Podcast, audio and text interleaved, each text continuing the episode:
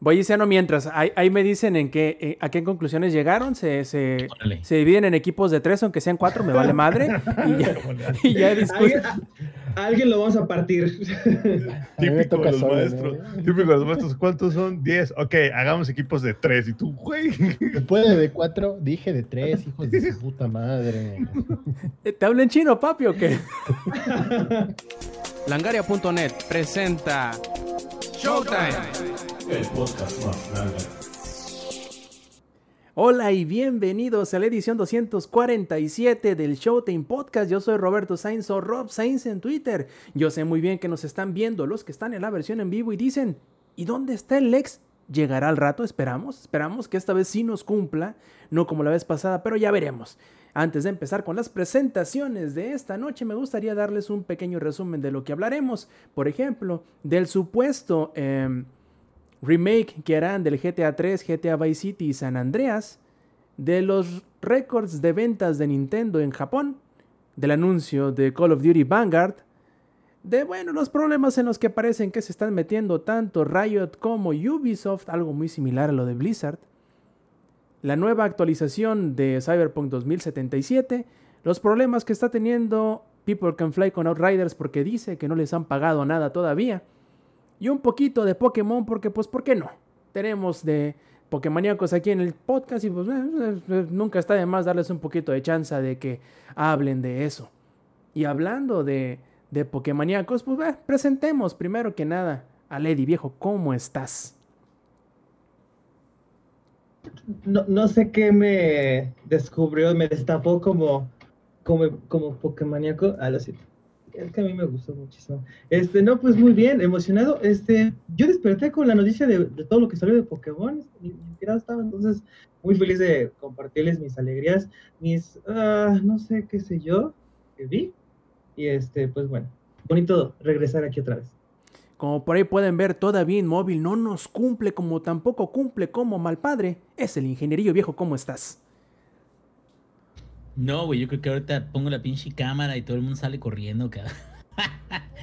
Pero bueno, bueno, ya llegará un tiempo, llegará algún día donde pueda descansar. Como dicen, ¿cuándo va a llegar mi hora 25? Este, van a decir, pues espérate que termine el año, cabrón, fiscal. Porque ahorita los objetivos son de que le chingues. Todo bien aquí, pues este, eh, trabajando un chingo, tratando de, de ver las noticias que vamos a hablar porque están muy, muy buenas. Y pues platicar un poquito de algo que a lo mejor mucha gente se ha olvidado, que es lo de los MMOs actuales, cabrón. Como que ya es un tema que, se está diluyendo por ahí, pero todavía hay unas opciones bastante interesantes. Dice el vato actuales, ¿no? Y ese ya se lo hace casi 10 años. Ingenierillo, ya estás ruco, güey. Dice, bien pero son los que ahorita siguen. Como la nueva expansión de WoW, güey, bien actual.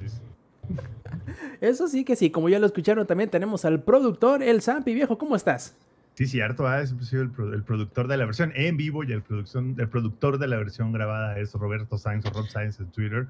Pues todo bien aquí, este milagrazo que el Inge llegó primero que el ex, ¿no? De, hecho, el ex. Deja eso, milagro que ya se escucha el podcast, milagro que ya se escuchó. Ah, sí, güey, ya llevamos dos semanas o tres semanas en donde sí nos escuchamos. No tenemos idea de qué fue, pero sí nos escuchamos. Entonces, fuera de eso, todo bien tenemos una nueva gatita. Esto ha sido bien complicado porque Boquitas, que la ven ahí abajo, este, no ha sido la más fan y quiere, como dirían en el barrio coloquialmente, partirle su madre, que es lo que está a punto de pasar que lo vamos a ver ahorita en vivo. Y hablando de en vivo, para todos ustedes que nos estén escuchando viendo en alguna de las eh, versiones que no sean en vivo, les recordamos y les recomendamos también que se pasen los martes a las 8 y media de la noche por twitch.tv diagonal langaria a la grabación en vivo de este su Showtime Podcast donde pueden participar y si ya se les pasó la versión en vivo pero aún así quieren participar pues mándenos sus comentarios a nuestras redes sociales que podrán encontrar bien acomodaditos y todos en un mismo sitio en donde en http diagonal langaria.net diagonal enlaces. Empecemos entonces plebes con el recorrido semanal de las noticias.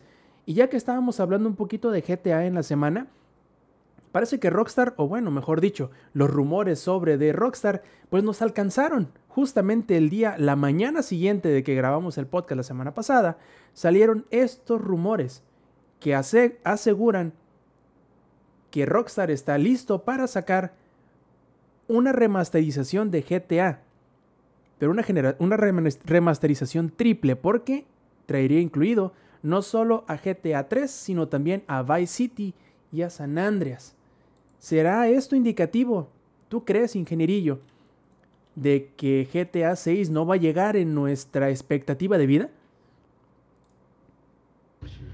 Pues, eh, ¿cuál es mi expectativa de vida? Primero, a lo mejor dices, el año que viene, pues no, no, no, no creo que llegue, la neta. Pero este, no, yo creo que vienen, güey. Mira, aquí más bien la pregunta sería qué tipo de remakes van a hacer. O sea, también eso va a determinar qué tanto tiempo se van a tardar para poder sacarlos. Si son remakes que principalmente van a tener los assets originales, la distribución original, los mismos quests, pero van a tener mejora gráfica. Hay un remake que hace exactamente eso, que creo que no les costó mucho porque no agregó más cosas, simplemente agregó este gameplay, ¿cómo, cómo se llama? Este, calidad de vida en el gameplay y todo eso, que es el remake del primer Mafia, güey. El remake del primer Mafia, y este es ah, tema aparte, pero el remake del primer Mafia es un remake tal cual de la historia del Mafia 1, cabrón. Nuevas tomas, nuevos modelos, eh, cambios en el pacing. eh, em, la mayoría del, del voiceover es este, original, bueno, de acuerdo al diálogo original. Entonces, si estamos hablando de eso, pues van a ser juegos que, eh, al menos, por ejemplo, Vice City sería relativamente corto. El GTA 3 sería relativamente corto también, digo, comparado con titanes este, monstruosos como GTA San Andreas, que es. Pero ese fue tonto lo güey. O sea, ese sí de plano. Este. Era grande. En ese entonces, ¿verdad? Porque ahorita ya tenemos ejemplos de otras cosas como Valhalla. Pero eh, la verdad es y el Eddie con su cara de. No mames. güey. Acabo de ir a Irlanda en Valhalla, güey. Y tiene como 100 puntos para. Bueno, luego platicamos eso también. No nos quejamos.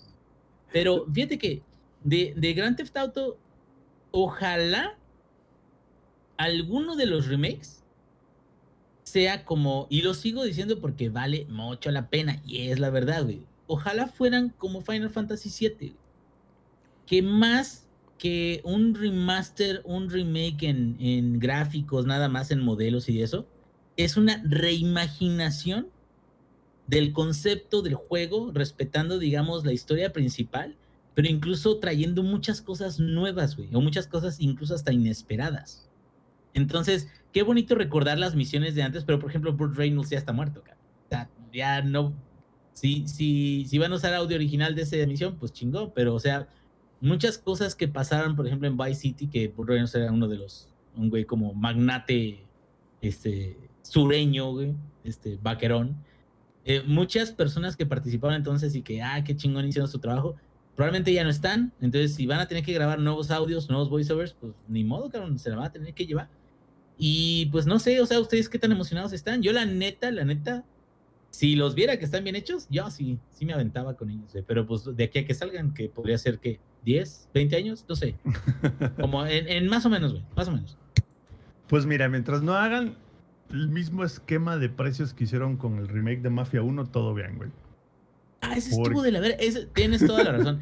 Ahí sí Porque te apoyo 100%. El, cabrón. el- el- el remake, remaster de Mafia 1 costaba como mil varos, ¿no? Y el del Mafia 2 y 3, como 600 varos cada uno. O sea, e- ellos sabían, ellos sabían que Mafia 1 era, el- era el chido, era el potente, pero creo que sí exageraron bastante con el precio. O sea, te lo querían cobrar como juego nuevo, cabrón. Y deja de eso, la, la longitud del juego no se incrementó por mucho. O sea, prácticamente te estaban entregando un juego con gráficos mejorados, pero la cantidad de contenido muy similar. Aquí está, el Definitive Edition del Mafia 1, 1050 pesos cuesta. O sea, cuesta, no costaba. Sí, Costaba a 1500, güey. Lo más No, seguro. Más. 1500 es la trilogía, pero a lo que voy es que ellos sabían cuál era el mafia bueno, güey. O sea, porque la trilogía te la vendían en, te la venden en 1500 y solo el mafia 1, si lo quieres, nada más es en 1050. O sea, ellos saben que muy poca gente se va a ir. Si, si les dieran la oportunidad de comprar cada uno en 500 pesos, todo el mundo hubiera comprado el Mafia 1 y nadie hubiera comprado el 2 y el 3, ¿sabes? Entonces, como que te lo metieron ahí en un bundle raro. A mí se me hizo un, un robo. Y ojalá, y a ver, y creo que ese es el tema. Si es un remaster del juego, no, pod- no deberías de cobrarlo full price como juego nuevo. Ajá, Ahora sí, Porque- déjenme intercedo, tú, Zampi. El rumor dice que este, esta trilogía, primero, iba a salir a inicios del año, pero pues llegó la pandemia y todo vale madre en la pandemia. Eh, va a trabajar o está trabajando en ellos Rockstar Dundee, que eran los que anteriormente conocíamos como Ruffian Games, que son aquellos que desarrollaron este, Crackdown 2 y 3 y que además trabajaron en la Master Chief Collection. En cuanto a lo técnico, se supone que sería utilizar el Unreal Engine para poder hace- rehacer los juegos porque son bastante viejos. Serían, digamos que una recreación desde cero utilizando el Unreal Engine y utilizarían precisamente ese engine para poderle dar escalabilidad y poderlo meter incluso en el Switch. Pero se supone que, o al menos a lo que se ha dicho en el rumor, es que vendrían los tres juntos. Lo más seguro es que te lo vendan a precio completo con los tres. Eso sí lo acepto. Como el Los- All Stars, ¿no? De, de Eso sí- Nintendo, eso de Mario. eso no, ¿cómo sí se llama? ¿Cómo se llama? Es, El Mass 3D Effect All como Stars. es- y como el Mass el- Effect. Es que es uno donde viene el Galaxy, viene el Sunshine. ¿Y qué, cuál otro viene? Oye, ¿Galaxy 2? sí, sí, es, sí, Gala- se- sí es ese, es um, 64 Sunshine y Galaxy, pero Inge, la diferencia es que esos tres son prácticamente ROMs con texturas, eh, este, texturas un poquito más altas. Son tres ROMs. eso- espere- esperemos que eso no sea lo que nos van a entregar. Pues te digo, todo esto es rumor, ¿no? Lo que dice el rumor es que, el es que no lo es.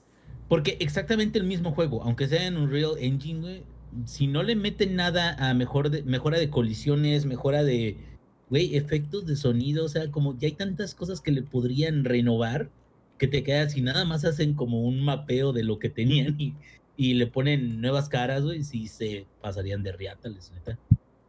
Pero Pero pues, te digo, no, si es un remake usando el Unreal Engine, va, jalo, güey. jalo, jalatlaco. Sobre todo porque al ser un remake van a solucionar, espero, como que los detalles del gameplay que, que le hacen ver que es un juego viejo. ¿Sabes? O sea, que no sea nada más así como de, ahí te van unas texturas más bonitas, ahí te va este audio medio remasterizado y órale, mil pesos, ¿no? y, y O sea, ahora, e- e- Eso es un descaro, güey. Sí, sí, ahora los planes van más allá. Supuestamente este rumor dice que lo planeado es que para este año, en algún momento, se espera en octubre, salga la versión de Play 4 y 5, Xbox One y Xbox Series y Switch, dejando la de PC y la de ¿Este móviles este año. Dejando la, Órale. dejando la de PC y la de móviles, ojo, para el próximo año. Para meterle así como que, eh, digamos, eh, para dejarle todo el pedo de la, de la performance a esas versiones, eh, para arreglarlas después. Pero que tienen en planes hacer como una división de juegos clásicos como Blizzard e incluso darle el mismo tratamiento al primer Red Dead Redemption. Lo cual estaría muy chido. Porque salvo que lo juegues en Xbox, en el Play nomás puedes jugarlo en el Play 3 y ya. Bueno, y en el PlayStation Eh, Now, pero creo que no cuenta mucho, Eso, ¿no? eso estaría chingoncísimo, güey. Porque es el primer Red Dead, ¿no? Que dices. O sea, porque de hecho yo me quedé así de, no mames, no mames, no mames, lo tengo que jugar. El primero Y- está re bueno, güey. En ningún lado. Y es más, hasta se me hace muy chingón que el DLC que tenga, porque ese fue, ese sí tuvo DLCs, que fuera de zombies. Me acordé mucho, mucho, mucho, mucho, pero yo lo jugué primero ese, no sé si salió al mismo tiempo, de perritos durmientes. Sleeping Dogs tenía un este, DLC, que era así, güey, que era de zombies tal cual. Y a pesar de que es el mismo mapa y todo eso, todos los enemigos son zombies, entonces es ridículo, pero es como una forma de, de disfrutar el juego diferente, ¿no? O sea, entonces como que... Y, ojalá, ojalá sí lo sacaran porque eh, incluso creo que ayudaría mucho a la continuidad que le dieron al juego, a la precuela, porque el epílogo de la precuela creo que es de mis cosas favoritas en cuanto a hacerle honor a un juego anterior se trata. Porque te explican prácticamente todo como unos dos años o un año antes de que pasara el primer juego. Y ese está súper chingón. O sea, ojalá, ojalá, porque es, ese, ese me falta, ese sí me falta. Por cierto, Inge, nada más para anotarte el dato, Sleeping Dog salió dos años después que el Red Dead Redemption 1. Y copiaron, güey, vilmente. Copiaron, dice el vato. Bueno, entonces pasemos a la siguiente. que dice, bueno, no que dice, este, cada semana hay una empresa en, en Japón que se encarga de revelar las ventas de los juegos físicos alrededor del, del país nipón. Y tiene muchos años haciendo este, eh, digamos, este recopilatorio de ventas, ¿no? Y es la, la revista Famitsu. Entonces, lo curioso es que tenía desde el año 1988, en donde una sola plataforma no tenía los 30 puestos que le, que le hace seguimiento de los más vendidos en una sola consola. Y acaba de suceder esta semana con el Switch, donde todos los primeros 30 lugares de los juegos más vendidos en su versión física, todos fueron de Switch. Algo que ellos dicen no sucedía desde el 88 con el Nintendo original. Los primeros 5 son de la semana pasada, son Minecraft en su versión física, el Skyward Sword en HD, un juego de Crayon Shin-Chan, Mario Kart 8 Deluxe que salió hace 3 años y Ring Fit Adventure que salió hace un año y medio. Ok, ok, ok. y ok, los siguientes 25 también son de Switch. Ok. Aquí yo creo que tiene que ver Ajá. con que comparado con el resto de las consolas, incluyendo PC, especialmente PC, ¿verdad? Pero comparado con el resto de las consolas, Ajá. eh, la estructura de hardware del Switch y la forma en la que los cartuchos contienen prácticamente o casi la totalidad de los datos de juego son lo que promueve mucho a que las copias físicas sean mucho más populares en Switch que en cualquier otra consola. Estás, estás en lo Eh, cierto. Sí, claro. O sea, ¿de qué te sirve comprar el, el disco si cuando lo pones en tu consola nueva te va a decir, baja este código, parche de güey. 50 gigas o lo abres y no hay disco y lo único que hay es literalmente un código, cabrón. O sea, Sí, y lo chido, fíjate, eso sí yo tengo que reconocer a Switch. eh, Me gusta mucho de que antes, de, digo, ya ahorita ya compré la, la tarjeta de expansión, pero me late un montón, güey, que sin la tarjeta de expansión, o sea, prácticamente el cartuchito ya trae todo tu juego, güey. Así sea Breath of the Wild, sean juegos grandes, lo que quieras, ya trae todo tu juego, Bueno, más la- los DLCs que le pongas. son juegos grandes, entre comillas, porque al final del día, así que tú digas los assets del Switch, Sí, pues no eso son estoy de tan acuerdo. pesados. Sí, pues no es, no es, no sé, ni siquiera llega al, a los 100 gigabytes de Monster Hunter o algo así. O sea, No, como no, que sí se reduce. 12 o mucho 16 más. gigas más o menos. Sí, exacto. Pero, pero a lo que Se voy es eso. rompe. Pero a lo que voy es eso. Tienes Imagínate, tu cartuchito, Breath tienes the- todo, cabrón. Espérame, Breath of the Wild pesa tre- 13 gigas, Breath of the Wild completo. Pesa más el Hollow Knight, güey. Pesa más el American Truck Simulator, cabrón. Ah, sí, con sus parches de 7 gigabytes. Pero bueno, sí, sigamos, sigamos, sigamos. Y, y est- está muy curioso, la verdad, ese, ese asunto porque, vaya, primero, Nintendo está en su...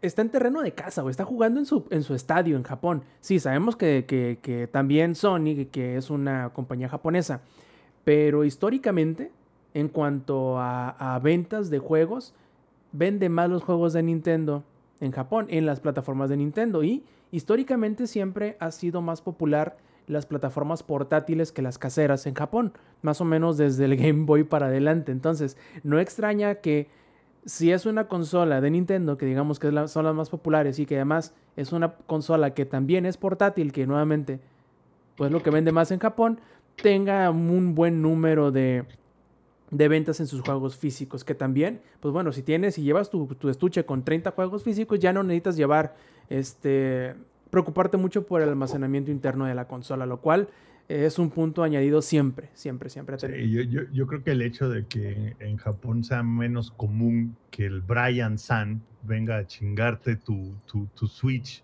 en el metro, a- a- hace que sea más común, ¿no? El tema de, ah, pues ahí voy en mi transporte público jugando sin, sin, sin miedo de que el Brian San venga y le haga.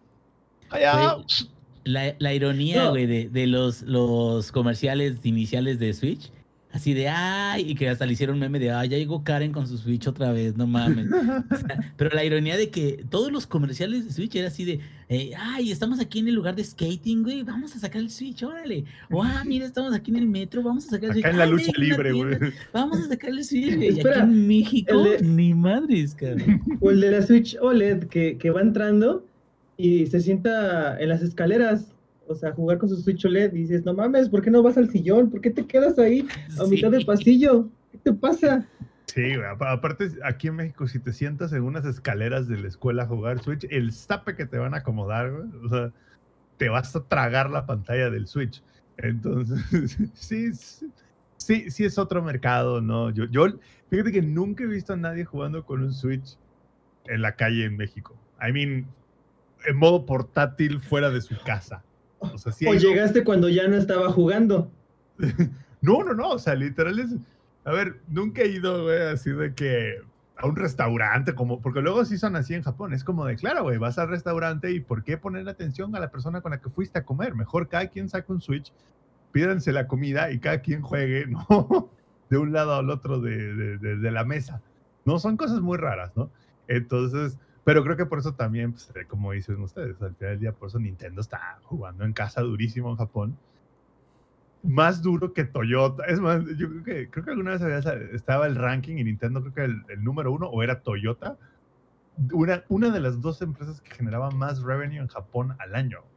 Chingate esa, güey. O sea, imagínense lo que cuesta un coche y lo que cuesta el Switch. ¿Cuánto, cuánto más Switch tienes que vender para que le ganes a los güeyes que venden coches? Háganme el favor. Es que está bien sencillo, güey. Los de, los de Nintendo ya, ¿cómo se dice? Eh, dominaron el arte de hacer ediciones especiales de sus consolas, lo cual no obliga, pero digamos que alienta demasiado a sus fanáticos de comprar el Switch versión Monster Hunter, el Switch versión este... Y aparte, Em, todas son, la mayoría son versiones solo de Japón. Sí, sí, sí. de- de- Entonces, versiones de Animal Crossing, por ejemplo. Eh, tienen de lo que sea, cabrón. Entonces tú ves que hay un cabrón que, que tiene un Switch y al rato, al día siguiente tú lo ves jugando, pero lo ves con un Switch diferente y dices, ¿qué pedo con este vato? Y al rato lo ves al siguiente día, trae otro diferente, que no es el mismo de los dos anteriores, y así se la lleva, pero porque ese güey tiene como cinco Switch diferentes. Y eso es muy común allá, más que aquí. Yo sé que también aquí hay gente que lo hace, pero digamos que es más... Aquí lo hacen porque el Brian ya llegó y les quitó el que tenían antes y tuvieron que comprarse uno diferente. Pero allá es porque en realidad les gusta tener diferentes este, versiones. No sé, si, no sé si únicamente para coleccionarlos, pero también pues porque salen varias eh, opciones de ese tipo que caen, no sé si en la trampa de Nintendo, pero al menos son muy felices cayendo en esa trampa, ¿no? Pues en lugar de Igual- comprarte unos Joy-Con nuevos por 2000, 2500 pesos, güey, mejor te compras un Switch Lite y ya. Tienes Pues un sí. nuevo aparato, güey. Pues sí. Aquí, aquí está el, el dato. Nintendo hace en promedio 6 billones de dólares al año en Japón y Toyota hace ta, ta, ta, 7. o sea, literalmente solo lo separa un billón de dólares a una empresa que hace coches contra una empresa que hace juegos. Que literalmente el coche vale como que 100 veces más que un juego, más o menos. Eh, Si no es que más, yo creo. Si no es que más, si no es que más. Entonces, para que se den una idea, cabrón, de cuánto Y también otra el- cosa que ha propiciado es la pandemia, porque los juegos que mencionaste son ya sea multijugador, para jugar entre varias personas, y el quinto lugar creo que dijiste Ring Fit. Ajá. Ese juego, el año pasado salió, ese juego creo que salió por ahí de, no sé si fue en noviembre, entre noviembre y febrero. De, ¿o ¿No sabes cuándo salió? El Ring Fit, te digo. Ring que Fit, Adventure. yo le digo Wii Fit 2. Salió en octubre de 2019. y no le fue tan bien. Y después cayó la pandemia y fue el juego más pinche vendido de- del Switch. Lo estaban vendiendo cerca de ya casi 3 mil, 4 mil pesos en Amazon los malditos revendedores. Y cuando cayó este, una, mm, o sea, que empezaron a caer ya de Amazon México, yo, yo alcancé a comprarlo. Y otras como, no te, te lo juro, en Twitter, de los que sigo, como otros 5 o 6 también lo compraron. Entonces imagínate allá en Japón que siempre están encerrados ahorita ya sea por la pandemia, sus casas son muy pequeñas y apenas si tienen espacio para moverse. El Ring Fit Adventure cae como anillo al dedo porque no necesitas mucho espacio o espacio en absoluto, porque puedes ya sea traba- eh, jugar o bueno, ejercitarte en una pantalla o desde la misma Switch, desde la pantallita, nada más la pones y ya empiezas a, a hacer ejercicio. Entonces, sí, yo creo que el más beneficiado ahorita más por la pandemia fue Nintendo. Dice el, da- el Dan 9 dedos, dice, el Ring Fit a 8000 baros, más caro que la consola. no Sí, Mames. sí, pinche chingadera. Bueno, déjame decirte que ya algún día haremos un podcast de eh, ediciones de ah, periféricos ridículos, pero no sería la primera vez que un juego vale más que la consola en la que salió. Güey, tengo Han que decir, digo, ya, juegos. Eso ya tiene años, güey, que salió porque ya tiene mucho que salió Luigi's Mansion 3, güey. Pero me cagué de risa, güey, cuando el científico de Luigi's Mansion 3 saca un play, una- se llama un, un visor, güey, de realidad virtual que es igualito al Nintendo VR, güey. ¿O cómo se Al Virtual Boy. No, Virtual. Virtual. Igualito, igualito al Virtual Boy, güey, pero hasta la igual te jode la visión, güey. Igual, igual En si el ves juego mucho. igual te la jode, porque es todo rojo, feo. bueno, déjame decirte, bueno, Eddie no lo sabe, pero en el Quest 2 tengo el emulador, digo, este, tengo una licencia original del Virtual Boy y este, porque tengo un Virtual Boy ahí guardado y tengo los juegos de Virtual Boy originales ahí también, entonces, eh, y, y no, ay, qué bárbaros, o sea, sí, algún día hablaremos, algún día haremos un podcast edición, este, Te lo quitas y te pones otro aumento de lentes Sí, sí, sí. automáticamente. Digo, ya, haremos, ya haremos, haremos un podcast, ¿no? En el, en el- en el futuro de, así como hicimos el podcast de este juegos que, que- que marcaron nuestra infancia o algo así, o que marcaron nuestra manera de ser actualmente. Y, y ya haremos uno, edición, este, periféricos que no tienen sentido y juegos que costaron más que la consola. Porque hay varios. El- Sí, claro, hay de, ¿cómo, ¿Cómo sabes que usaba el Virtual Boy? No sé. No sé, tú dime. Los lentes, Los lentes de fondo de botella, como Armando Hoyos, ¿no? Los, los ojones Sí. E- Eso, un terrible este, problema en la cervical. ¿Qué me lo pregunta? Qué desagradable. Y, Así tenías y- que jugar. Y, y aparte de eso, me mareo y me dan náuseas de, de hasta el más mínimo movimiento. Ah, de ahí vino tu epilepsia, ya entiendo. Ah, claro. Exacto. Bueno, pues pasemos a la siguiente entonces. Ya decíamos la semana pasada que como que Activision ya se estaba tardando un poquito, ¿no? En anunciar o hablar o lo que sea del próximo Call of Duty que saldrá este año. Y pues bueno, ya salieron a decir que plebe, sí, ya, sí existe, sí, es lo que habían ya visto los rumores que era Call of Duty Vanguard, sí, va a ser de la Segunda Guerra Mundial. Pero los muy cabrones nada más hicieron un teaser que nos dice que mañana nos van a anunciar ya más en concreto de qué se va a tratar, qué va a traer, cómo va a afectar a Warzone, me imagino, y cosas por el estilo. Pero de menos ya podemos empezar a echar la bala, bala al aire y decir si va a haber Call of Duty este año. Ya ves que, Zampi, habíamos platicado la vez pasada que, Que ya se habían tardado, güey. que podría ser, que a lo mejor se lo iban a saltar, que se iban a esperar, que iban a... Pero pues no dijeron, no, no están pendejos ustedes, sí va a salir este año. Bueno, se supone que va a salir este año, todavía pueden retrasarlo. Pero pues ya existe, Zampi, te... No. ¿Qué, qué cambios da la vida, no? ¿Qué cambios no, da la vida?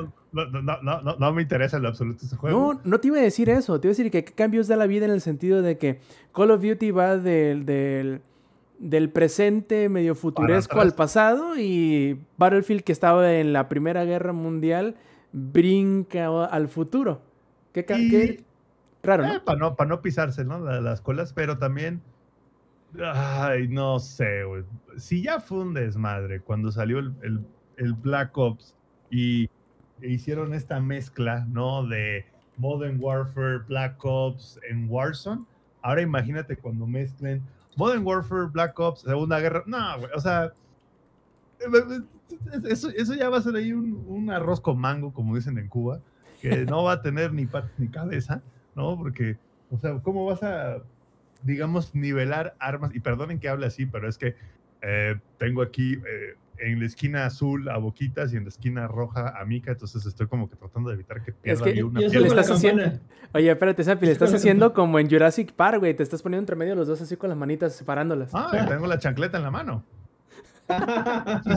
Entonces, este, híjole, no sé, no, no, me preocupa mucho que, que- que- que- que ya, o sea, el- imagínense, Segunda Guerra Mundial, Guerra Fría, y época moderna en el mismo mapa, las mismas armas. ¿Cómo van a consolidar todo eso? No lo sé y no me interesa saberlo, la verdad, porque algo que empezó muy bien, que fue Warzone, ya la cajetearon, güey.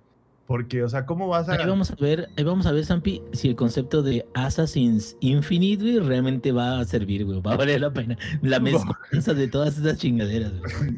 Pero aquí es peor, güey, porque Assassin's Infinite, como lo van a llamar, no creo que el multijugador vaya a tener tanto peso como lo tiene Call of Duty, ¿sabes? Entonces, ¿cómo, cómo le das así de, estos jugadores van a tener armas de la Segunda Guerra Mundial, estos otros van a tener de la época moderna y, y estos otros de la Guerra Fría y todo balanceado? No- no tiene sentido, güey. ¿Cómo? Porque comparándolo con Battlefield 2048, ahí mínimo el modo de juego lo haces tú. Pero en cambio, ahí tú decides No, si te vas a meter a los putazos. Y no, van a, no, 2040 no irán a ser así como de. Tenemos todas esas opciones disponibles, pero. Sas, caíste en una partida de la Guerra Fría, güey. Y todo el No. mundo tiene cosas de la Guerra Fría. No, ¿No? eso no, lo- no lo hicieron. Ahorita como No está creo, Warzone, es- no. ahorita como está Warzone, lo mismo recoges armas del Black Ops que del Modern Warfare. Güey. Y que te vaya tocando una bayoneta, güey. De la Guerra Mundial. Gas mostaza, güey. Así, cuchillo, dos horas en explotar, sí, ya, güey. No, pero a lo que voy es que va a ser ridículo porque justamente para porque conociendo a, a- a Activision van a ser así de, no podemos desbalancear las armas de las, o sea, no podemos hacer que las armas de la Segunda Guerra Mundial se vean pues ridículas contra la parte moderna, porque la verdad es que son ridículas las armas de la Segunda Guerra Mundial contra su contraparte moderna, porque vamos a perder dinero de las skins. No podemos hacer armas que nadie quiera, güey. Entonces, ¿qué van a hacer? Van a balancear las armas de la Segunda Guerra Mundial con las de la Guerra Fría con las de la época moderna. Todavía las de la Guerra Fría con la época moderna hay bastantes similitudes. La verdad es que la mayoría del como que el avance armamentístico en los últimos 30 años no ha sido tan pronunciado en términos de, de armamento personal. ¿Qué ¿no? dices, Amper? ¿Que fal- nos falta otra guerra? ¿Eso fue lo que escuché? No, no, no, no, dije, dije en armamento personal, o sea, me refiero a, Cancelado, güey. Cancelado, güey. me refiero al, al, al- al- al arma que ¿Estás incitando a la guerra? Obviamente en términos de aviones, tanques, es totalmente diferente, pero en términos de qué arma trae Pedrito a pata, pues es muy similar la que tiene Pedrito a pata hoy con la que tenía su abuelo en Vietnam, ¿no? Entonces, pero cuando te vas a la Segunda Guerra Mundial, ahí sí nada que ver. O sea, en la Segunda Guerra Mundial apenas si se estaban desarrollando las armas automáticas, por ejemplo. Entonces, Activision siento que va a ser una Activision y va a decir, claro, vamos a balancear las tres épocas para que no importa el arma que agarres, bueno, balancear entre comillas, para que no importa el arma que agarres de cualquiera de las tres épocas te funcione en la meta del juego, ¿no? Porque no queremos perder dinero de las skins del nuevo juego. A menos de que se contradigan por completo y Vanguard no entre en Warzone. Que no creo, porque eh, ellos ya se dieron cuenta que ahí es donde está el varo, güey. Ahí es donde es, es lo que te iba a decir, es lo Mucha que gente- jala, carnal. Mucha gente no compró el Black Ops, pero sí ha comprado skins y el Battle Pass en el Warzone. Entonces, no sé qué van a hacer, pero neta, si combinan los tres, van a hacer un reverendo arroz con mango, güey. Porque mínimo, el Battlefield 2042 es así como de, ¿quieres algo de la Segunda Guerra Mundial? Sí. Bueno, tiene su desventaja, güey. O sea, tu bayoneta de la Segunda Guerra Mundial se la va a hiperpelar contra las armas automáticas de la época moderna. Pero Warzone va a ser así como de, no, no, no, es que la bayoneta entonces tiene un cartucho de dinamita atrás y cuando le picas, la bayoneta sale disparada a 400 metros alrededor del mapa y es one shot, one kill, ¿no? Algo así se van a inventar, de mis acuerdos. Pues mira, ya lo veremos la próxima semana porque literalmente mañana, bueno, mañana los que están en vivo y los que nos escuchen temprano en la madrugada sería ese mismo día, pero bueno, el jueves, digamos, el jueves 19 es cuando se supone que van a revelar más detalles. Para la próxima semana ya sabremos si nuestras predicciones, por lo general casi nunca bien este, atinadas, seguirán estando no bien atinadas. Ya, ya veremos qué onda. Otra cosa que no ha estado atinada, plebes, ha sido Riot Games. Y ustedes se preguntan, ¿Estás hablando de League of Legends? No. ¿Estás hablando de Valorant? No, tampoco. ¿Estás hablando de Teamfight Tactics? Teamfight Tactics. No, tampoco. Estoy hablando de la compañía en general. porque no solamente es Blizzard el que ha estado con sus problemas con el Departamento de Desigualdad este, Laboral y Vivienda en el estado de California, quienes parecen ya estarle llegando y dándole sus, este, sus sustos preventivos a Riot Games. Todo esto a causa de que en años pasados han habido varias, que ya, platicábamos de ello la semana pasada, varios problemas que se han resuelto mediante arbitraje o arbitración, en donde el problema no se saca a público, sino que lo resuelven internamente con algún tipo de acuerdo. Y según la documentación que el gobierno de California ha encontrado, parece que los acuerdos no son nunca favorables con el trabajador. Raro, ¿no? es cosa que nunca pasa. O sea, ¿cómo nos íbamos a imaginar que eso iba a pasar con una empresa primero tan grande como Riot y segundo, que en realidad es casi casi una empresa china, pero bueno, ese es un tema para otro podcast. El caso es, uh Sampi. Pues casi, casi como el 80, 90%, ¿no? Pues, casi, o sea, no, completa, casi. Bueno, el caso es que el gobierno, bueno, es este departamento del gobierno de California, ha acudido a la corte y le ha dicho, plebes, ¿qué creen? La sugerencia que le hicimos a Riot en donde le dijimos, plebes, avísenle a sus trabajadores y a sus ex trabajadores y a todos aquellos que han tenido un problema de este tipo y que han llegado a un acuerdo, que no nada más pueden, sino que deben de hablar con los investigadores que les vamos a mandar, pues para, porque los estamos investigando, a ver qué ha pasado, porque aparentemente desde junio y hasta la fecha no han dado este tipo de aviso a su base laboral. Y parece que les va a caer el chile porque pues ellos dicen, no, es que eh, nunca les hemos dicho que no hablen ni que no puedan hablar, al contrario, sí, pero tampoco les has dicho que sí pueden, güey. Entonces, esos son pedos que que, bien graves les pueden empezar a llegar. Porque vamos, si estás escondiendo algo, probablemente es porque eso que estás escondiendo no es algo bueno. Digo, las cosas buenas no las vas a esconder de ningún momento, menos en ese tipo de cosas. Vaya, a Activision Blizzard le pasó lo mismo en el sentido de que aunque fueron cooperativos y todo, yo creo que ellos en su esperanza de que no les fuera a ir tan mal cuando salieran los eh, hallazgos que encontraron, pero ya estamos viendo de qué manera y qué tan mal les está yendo. ¿Será que a Riot le viene algo similar? Sampi, ¿tú qué crees? Obvio, papá. Eh, yo creo que ya alguien dijo, el gobierno de California dijo, pues como que ya no salió bien la primera, ya me gustó, ¿no? Así de, ya me gustó. Y al final del día yo creo que, sobre todo el, gobierno de US, de vez en cuando, al gobierno de US le gusta desenfundársela y enseñarle a las empresas que no importa qué tan grande sea, pueden quebrar las patas.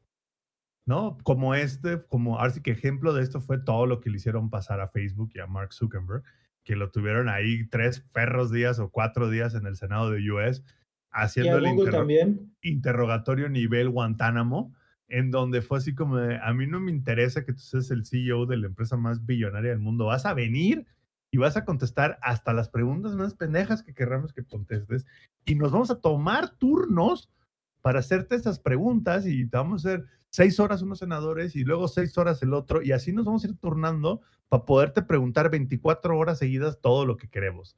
Entonces, al gobierno de US le gusta eso, o sea, le gusta de vez en cuando como que decir, aquí yo sigo siendo el number one, bitches. Entonces, yo creo que esto es lo que estamos viendo ahorita, así como en algún, su momento lo hicieron con Facebook, en su momento lo hicieron con Google, dijeron, ¿y si le echamos el ojo a esta gente? ¿No? Porque como que no están regulados esta gente, y si le echamos el ojo y les decimos, I'm the number one, bitches, y yo creo que eso es lo que está pasando. Y qué chido, güey, la verdad, porque cosas como, por ejemplo, ahorita que están haciendo lo que hicieron con Blizzard, el aviso que le echaron a, Riot, está padre, güey. O sea, está bien y no, no es posible que, estén haciendo eso. Pero aguados, muchachos, aguados, muchachos de Riot, porque y aguados todos los que sean desarrolladores en California, porque esto solamente significa que esto nada más es la puntita del iceberg. Y el gobierno tiene la capacidad de decir, ¿se acuerdan de esos casos de arbitraje? A ver, échame los documentos sellados,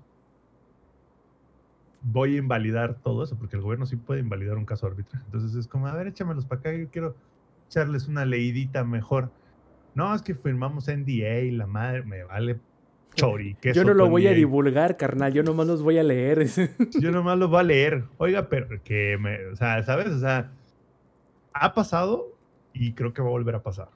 Ahora, si, desentierran los casos de, arbitraje es porque ya neta, neta, neta, this is war. ¿Sabes? Es como de, aquí no hay tregua, güey. O sea, ya, ya si sacan esos casos es porque realmente quieren que corra sangre, güey. Mm, Figurativamente.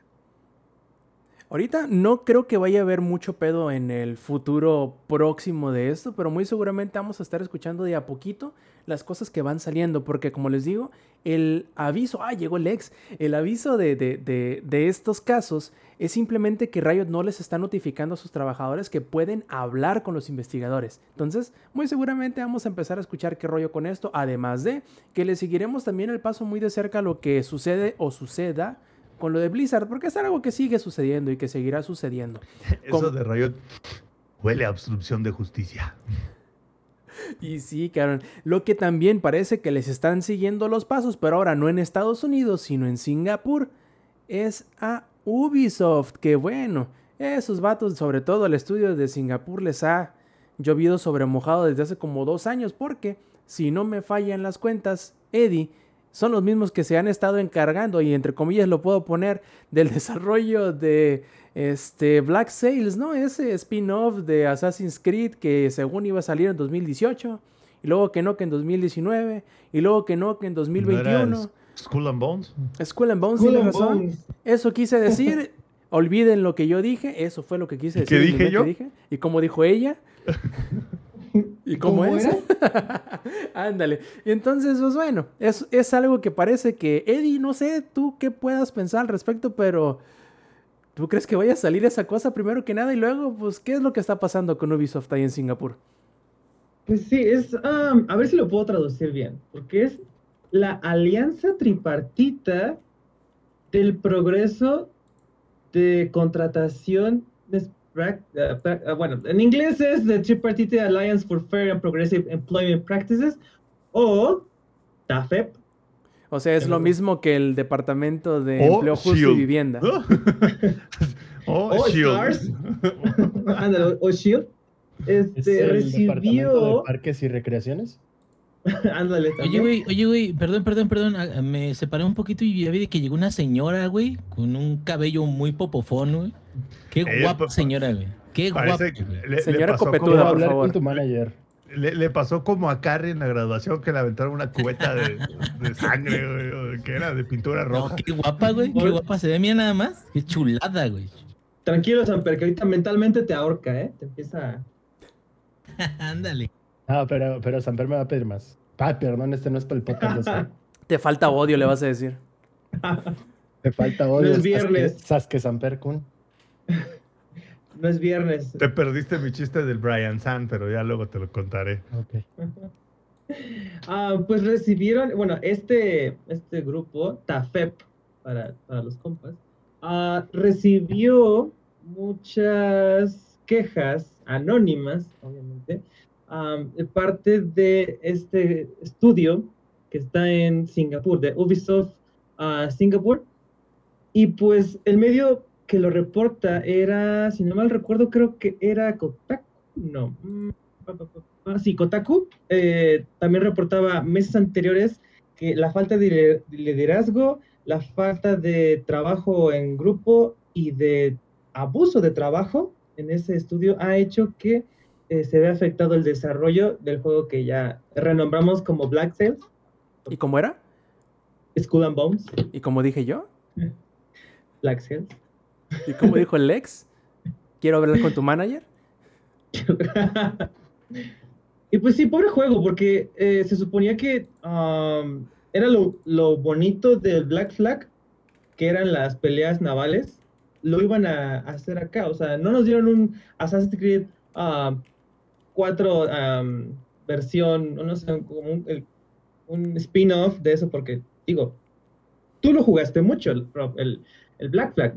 No me dejarás mentir que las peleas navales era lo más chido. Cuando te enfrentabas con los buques de la, la salud amarilla, o sea, los que veía- venían bien pinches perros, o sea, era lo más bonito. A mí me gustaba muchísimo el Black Flag. Entonces, pues, de ahí salió este juego. Lamentablemente, pues ya lleva desde el 2018 y si no me recuerdo, creo que ya no hemos visto absolutamente nada. Si no es que yo creo que hasta ya lo vamos a meter en el mismo costal que este Beyond Good and Evil. Que Dos, también es de Ubisoft.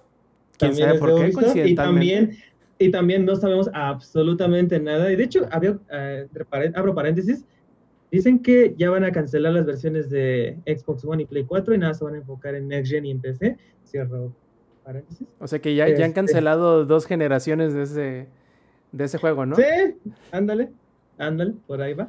Y pues sí, o sea, creo que esto nada más, lo que está pasando con Blizzard nada más alentó a que otras compañías pues abrieran los brazos y dijeran, podemos ayudar o podemos exponer sus casos, porque ya sea que si, no, si sus, si sus empleadores, bueno, sus, sus jefes no les van a hacer caso, Patrones. ujú. patrones, creo que la comunidad, creo que se ven peor ante la vista de la gente. Y es lo que le está pasando. Ya vieron cómo está quedando Blizzard. O sea, Blizzard ya está, está como Voldemort en la estación este de, de Harry Potter, ya todo hecho, ya, ya todo fetal ahí, pobre, pobre Blizzard. Está como el. Eddie, está, como el te- TikTok que les mandé, güey, el de cállate el hocico. Que se al Güey. suelo. Así. Está como, está como te por ocho de Sinaloa, el compa ya Sí. Entonces, pues. bañándose um, en la lluvia. No, no creo que esto vaya a ser lo último que escuchemos de, de esto. Yo creo que en los próximos días, porque esto acaba de apenas ah, salir a la luz ayer. Entonces, puede que en los próximos días, ya sea que Ubisoft o alguien, este, vaya a dar un comunicado de que no, nosotros no sabíamos qué estaba pasando allá, pero este, los responsables se, se llevarán ante la justicia. Y después ya de, van a. El, el típico meme de Morty des- despertando. ¿Estaban haciendo Skull and Bones ustedes? O sea, a- nada más, nada más por eso, nada más por eso. Y a mí sí me entristece, porque sí, sí esperaba este, este juego sí lo esperaba, estaba bonito. Pues mira, si, si tanto te gustó esperarlo, puedes seguirlo esperando, güey. Quién sabe cuándo vaya a salir, Ah. pero esperar puedes seguir haciéndolo. Nomás ningún una pedo. silla bien cómoda. Exacto, sí, sí, sí. Bien, bien cómodo. Como por ejemplo, también bien cómodos parece que están los de CD Projekt Red. Ya tenían no sé cuántos meses sin sacar nueva actualización y ya nos amenazaron con una nueva, que será la 1.3. A diferencia de todas las anteriores, esta traerá DLC y el bug fix o el feature, no sé cómo lo quieran ver, que más les hemos estado pidiendo, Zampi, para ojo, oreja, eso, lo que sea. También, este, por fin el minimapa se va a hacer zoom out cuando vas sobre un carro. ¡Uh, Gracias. Mami, Dios. solo les tomó ocho meses o cuánto. Justo. No más, espérame. Como nueve ya, nueve, como o sea, pero ya estando, eh, habrán mejorado el sistema de conducción, que es malísimo. ¿Y la versión para Play 5 ya la van a anunciar? Leves, baby steps, no le pidan tanto. baby. Steps, wey, baby steps. ¿Quieres mejorar el sistema de manejo, Alex? Baja un mod. ¿Por Oye, pero si quisiera bajar mods para mejorar mi sistema de manejo, y aún así, no creo que sería para mejorar mi sistema de manejo, porque el sistema de manejo de un jueguito que de vez en cuando jugamos aquí en el podcast, bueno, los del podcast, de una empresilla ahí de 30 personas, güey. ¿no? No, no, no, no, no, no. No, fíjate que no. Que algo dice tu playera, ¿no, Samper? Algo. ¿No? O sea, hay como 10.000 mods, pero necesito bajar uno que no pueda ser una empresa enorme como CD Projekt Red. No, güey, ¿cómo crees? Es que ellos estaban. No sé, no, no sé qué estaban haciendo. no sé qué hicieron los últimos nueve meses, güey. Ya. Pero- Bajar Cyberpunk en Xbox y en PlayStation 4 a 10 dólares. Eh, también, sí, sí, sí, eso es muy importante. Eh, se me hace bien chistoso porque, bueno, más visiones se están arreglando, que ya habían arreglado antes, que luego se desarreglaron y volvieron a arreglar. Este, como te digo, lo del minimapa, un montón de cosas que... que- Algo que- tan- Estoy leyendo como que los parches y escucha Ajá. la ridiculez del parche. Ah, Puedes, ahora puedes rotar a B en la, pas- en la pestaña de inventarios. ah, ¿no se podía? No, no se podía, güey. Solo podías ver de frente. No, nunca lo había intentado. Pregunta, ¿para qué sirve Espérame. girarla? Pues para que la veas de atrás. Para que haga como, como helicóptero, güey, obvio. Reilete. Exacto. A ver, espérate, ¿tienes te idea de la cantidad de tiempo que pasas personalizando a Vi como para que no puedas verlo por atrás ni su outfit? ¿O verle? Exacto. Verle. Outfit, sí, no, no. Ahí, entonces, ahí te va. Escuchen la ridiculez del parche. Uno, el GPS ya hace zoom out, como hacía, creo que Vice City hace 20 años, pero bueno, apenas este, lo estamos recibiendo aquí, para que ya por fin puedas navegar sin que, digo, para que por fin puedas manejar si- sin parecer este como topo, dándote nomás topetazos en todas las vueltas. Este, ya puedes girar a B, ya puedes crear componentes en, en masa. Y, Ok. digo, nada- Eso es casi- algo que debió venir desde el inicio, pero debemos de aceptar que es un Sí. quality of life improvement. Sí, claro, justo, es que yo creo que ese es el, ese es el, por eso es el tono sarcástico, o sea, es como de, no puedo creer que esto sea un parche, y aparte el 1.3 nueve meses después, cabrón. O sea, es como de, a ver, ¿qué más? Ah, los, este, puedes, este, los, este, por fin puedes realocar los puntos de, de, de tu skill tree sin que los Reaper Dogs te pidan una pierna en precio, ¿no? Porque te costaba, bueno, te costaba la vida hacer eso, ¿no? O sea, literal, son cosas ridículas, güey. O sea, Adam Smasher ahora suelta loop cuando lo matas. ¿What? O sea, es como de, ¿qué? ¿Y saben por qué es importante que Adam Smasher suelte el loop cuando lo matas? Porque el güey se supone que te suelta una keycard que se usa para acceder a su habitación en el barco y adentro de su habitación están sus armas, e incluyendo armas vintage. O sea, estaban en el juego. dicho. Estaba en el juego, necesitabas un mod para poder hacer que el güey te looteara esa keycard para poder ir a abrir esa puerta. Wow. Yo sé que Samper no lo dijo, pero spoiler. Ay, güey. Llevamos nueve meses, güey. Nueve Pues, meses. Aparte, Dile a ver, así de Project Red, parece co- como si nadie lo hubiera jugado nueve meses y ponen cosas para aparte- que alguien que no aparte- lo ha jugado nunca. aparte, Eddie, decir que matas al villano del juego no es un spoiler. no, creo que eso es entendible, ¿no? Que tendrías que hacerlo, ¿no? O sea, que- creo que, que- que en todos los juegos el villano principal como que lo tienes que matar en algún momento del juego, ¿no? O sea, en algún momento. A menos de que sea rápido y furioso, si no lo mates y reviva como 10 veces. para Y sea tu familia.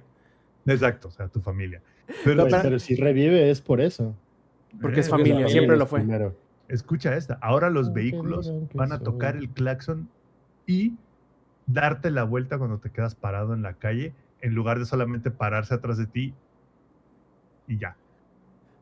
O sea, imagínense, estamos hablando de una ciudad caótica. ¿Tú crees que la gente no te va a andar tocando el claxon y bajando, tirándote de balazos si no te mueves? Si eso pasa hoy aquí en el DF, ahora imagínense en el DF en 2077. O sea, a lo que voy es que qué padre, o sea, qué, qué, qué, qué, padre que estén haciendo como que las modificaciones. Pero a lo que voy es que hay cosas bien simples, así de los NPCs ahora tienen una animación de cuando se mueren después de que les haces un quick hack. Porque antes no tenían, antes simplemente era "Ah", y se caían y ya. O sea, ¿qué? Seamos O sea- honestos, tiene sentido. Si yo soy una computadora y me hackean y me trueno, Blue Screen of Doom. Sí, bro, es que antes no había animación, simplemente como que el mono mueres. se desaparece así, ¡bup! y ya se caía. O sea, literal como, como si le hubieran quitado el, el- el alambrito que los tenía de pie, así como si se los cortaran, así. A la Ricky va. Morty. Muerte instantánea. Ahí te va ahora. Los charts ahora están en las categorías correctas. ¿Los qué? Puedes, los charts, los estos que recoges, recoges que tienen un chingo de texto, Ah. Ahora están categorizados de manera correcta. Ah, ya, ya te entendí. eh, Como los, los diarios, el lore que está en, la, en el mundo. el- Ya, ya, ya. ya. Ahora están bien categorizados. ¿Cómo te tomó nueve meses arreglar? e-? Es más, ¿cómo no vino eso desde el día uno, güey? Ponga el becario, cabrón, así de que lea todos los charts y que los ponga en la categoría correcta, literal, contraten un becario, güey. A ver, güey, más crunch. Ay, por favor, güey. O sea, El becario no le puedes dar crunch porque no trabaja en la empresa. Ah, outsourcing, papá. O sea, la, la verdad es que, digo, qué padre y todo, pero la El outsourcing no está padre, amigos. Pero o sea, está, está padre que, que qué bueno que, que sea el parche 1.3. Y yo, yo creo que el parche 1.3 es la última oportunidad para CD Projekt Red. Es la última oportunidad para salvar a Cyberpunk, ¿sabes? O sea, si el parche 1.3 no arregla todo el juego, ya, güey. O sea, ya. No, que baby steps, güey. No, bueno, el baby steps es, es- es- es lo que quieren hacer ellos, pero la verdad es que ya si después de nueve meses y después de como siete, ocho parches no has arreglado el juego, yo creo que ya no lo vas a hacer. o sea, yo creo que ya, eh, tu, tu- tu momento ya pasó, güey. Ya para qué lo arreglas, ya mejor saca Cyberpunk 2078. Si- siento que su presión es más que nada por todos los jugadores que lo compraron en... ¿Qué fue, Rob? ¿Julio? Hombre, No. su presión es para los inversionistas, güey. Ah, no, ya sé, Lo dejaron bien claro, güey. Nosotros jodidos porque ya lo pagamos, güey. No, yo Bueno, sí lo pagué que- como dos meses después al Samper, ¿no? Pero Fíjate que nosotros lo agarramos a buen precio, nosotros nos costó 600 pesos la versión de PC. Sin tantos bugs. Haciendo énfasis en tantos. En tanto, sí. Lo único que tiene este parche diferente a los anteriores es que trae DLC. Lo malo es que no es un DLC que, digamos, eh, sea sustancioso. Es una apariencia adicional de, de, este, de Juanito el Mano de Plata. Es la posibilidad de comprar al, al Bandit. ¿Y qué otra cosa? Y dos chamarras que podrás reclamar en tu, en tu este, habitación una vez hayas pasado una misión. Entonces, o sea, chido, gracias, pero como que... No te voy a decir como que pa' qué, pero esto lo hubieras empezado a sacar este tipo de, de DLC chiquititos desde cuándo, ¿no? Como para ir enmendando este tipo de... Y, güey, o sea, te toma nueve meses sacar tres putas madres cosméticas. No O es sea- que nos debamos de quejar de agarrar cosas gratis, pero miren lo que nos están dando. A lo que voy es, imagínate si se tardaron tres meses en sacar tres perras cosas cosméticas. Imagínate cuánto se van a tardar en sacar el DLC de contenido. El de verdad. El de verdad, güey. O sea, ¿saldrá este año, güey? El de Play 5. Yo sigo, yo sigo enfocado, quiero las versiones de... Yo también, ¿eh? Yo también, ojalá y salga. Yo creo que sí van a salir. Se supone que salían en la segunda mitad de este año. Ya estamos en la segunda mitad. Ya casi en la segunda mitad de la segunda mitad. O sea que ya no debe de tardar tanto. Quiero Ya pensar. sé, ya sé, le van a echar la culpa a la variante Delta. Los van a volver a hackear, yo creo. Sí, no sí, manches. no. Bueno, eh, pasemos entonces, plebes, ya que estamos medio amargaditos, a cosas un poco más felices, un poco, porque no sé qué tanto lo hayan. con qué ánimo lo hayan recibido, y no es albur. Pero me gustaría aquí que Eddie y Lex primero nos hablen de qué les pareció por fin la revelación del gameplay de Pokémon Legends Arceus. Que yo, yo pensaba que era Arceus, plebes, no sé. Arceus, es Arceus. me voy enterando que es Arceus. Eh, Yo era hoy, hoy, hoy de años viejo, en- al enterarme que es Arceus y no Arceus. Pero bueno, yo no soy un, un, un, un Pokémoníaco como ustedes. ¿Qué, ¿Qué les pareció? ¿Les gustó o no? Vas tú, voy yo, Alejandro. Adelante, date, date, date. A mí me gustó, me, me pareció bien lo que se alcanzó a ver, este, los escenarios, porque no sé si me recuerdo, la primera vez que lo anunciaron fue como de, damn, qué, qué feo y mal cargada se ven todo lo que estamos viendo. O sea, sí estaba muy lúgubre lo que se veía de, de Pokémon Legends Arceus, Ah, pero ahorita con el nuevo trailer que acaban de lanzar, yo lo veo más bonito, se ve más dinámico todos los escenarios. Se ve que tienen vida con bastantes Pokémones en el fondo.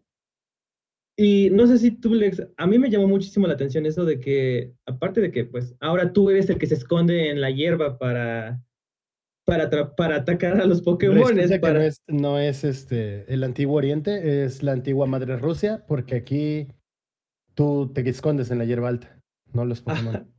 Exacto. Entonces, este, welcome to Mother Russia. Y ahora tú les caes a los, a los No, Pokémones. ¿sabes qué pasa, güey? Porque es que ahora tú te escondes de los Pokémon. Es que antes, güey, como en este momento, así, cuando, cuando platicas Airo sus historias de. Acuérdate lo que te decían tus antepasados. No, hombre, es que todo esto era monte antes. Y por eso tienes espacio.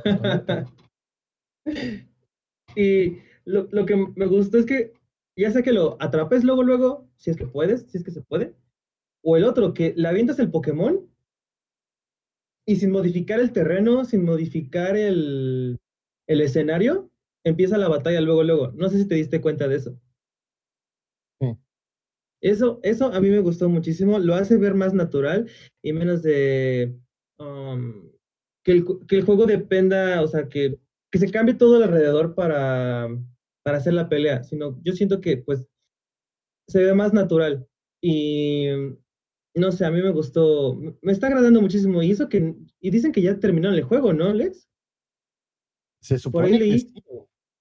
Es que, mira, desde la primera vez que mostraron algo, honestamente, para empezar, creo yo que Platino y Diamante fueron de las mejores generaciones de Pokémon que ha habido a nivel competitivo y a nivel historia. O sea, fue un conjunto total. La historia estuvo entretenida, que a pesar de que es un juego de Pokémon y no te dan mucho, está bastante bien hecha. Cintia como campeona es un gran personaje en general, tiene un equipo muy bien balanceado, se vuelve un reto. Y cuando anuncian los remakes, sí se siente como pobretón. Ni siquiera por el diseño que optaron por hacerlo como más chibi y uno esperaba que con el gran poder que tiene el Nintendo Switch nos fueran a entregar algo gráficamente bien.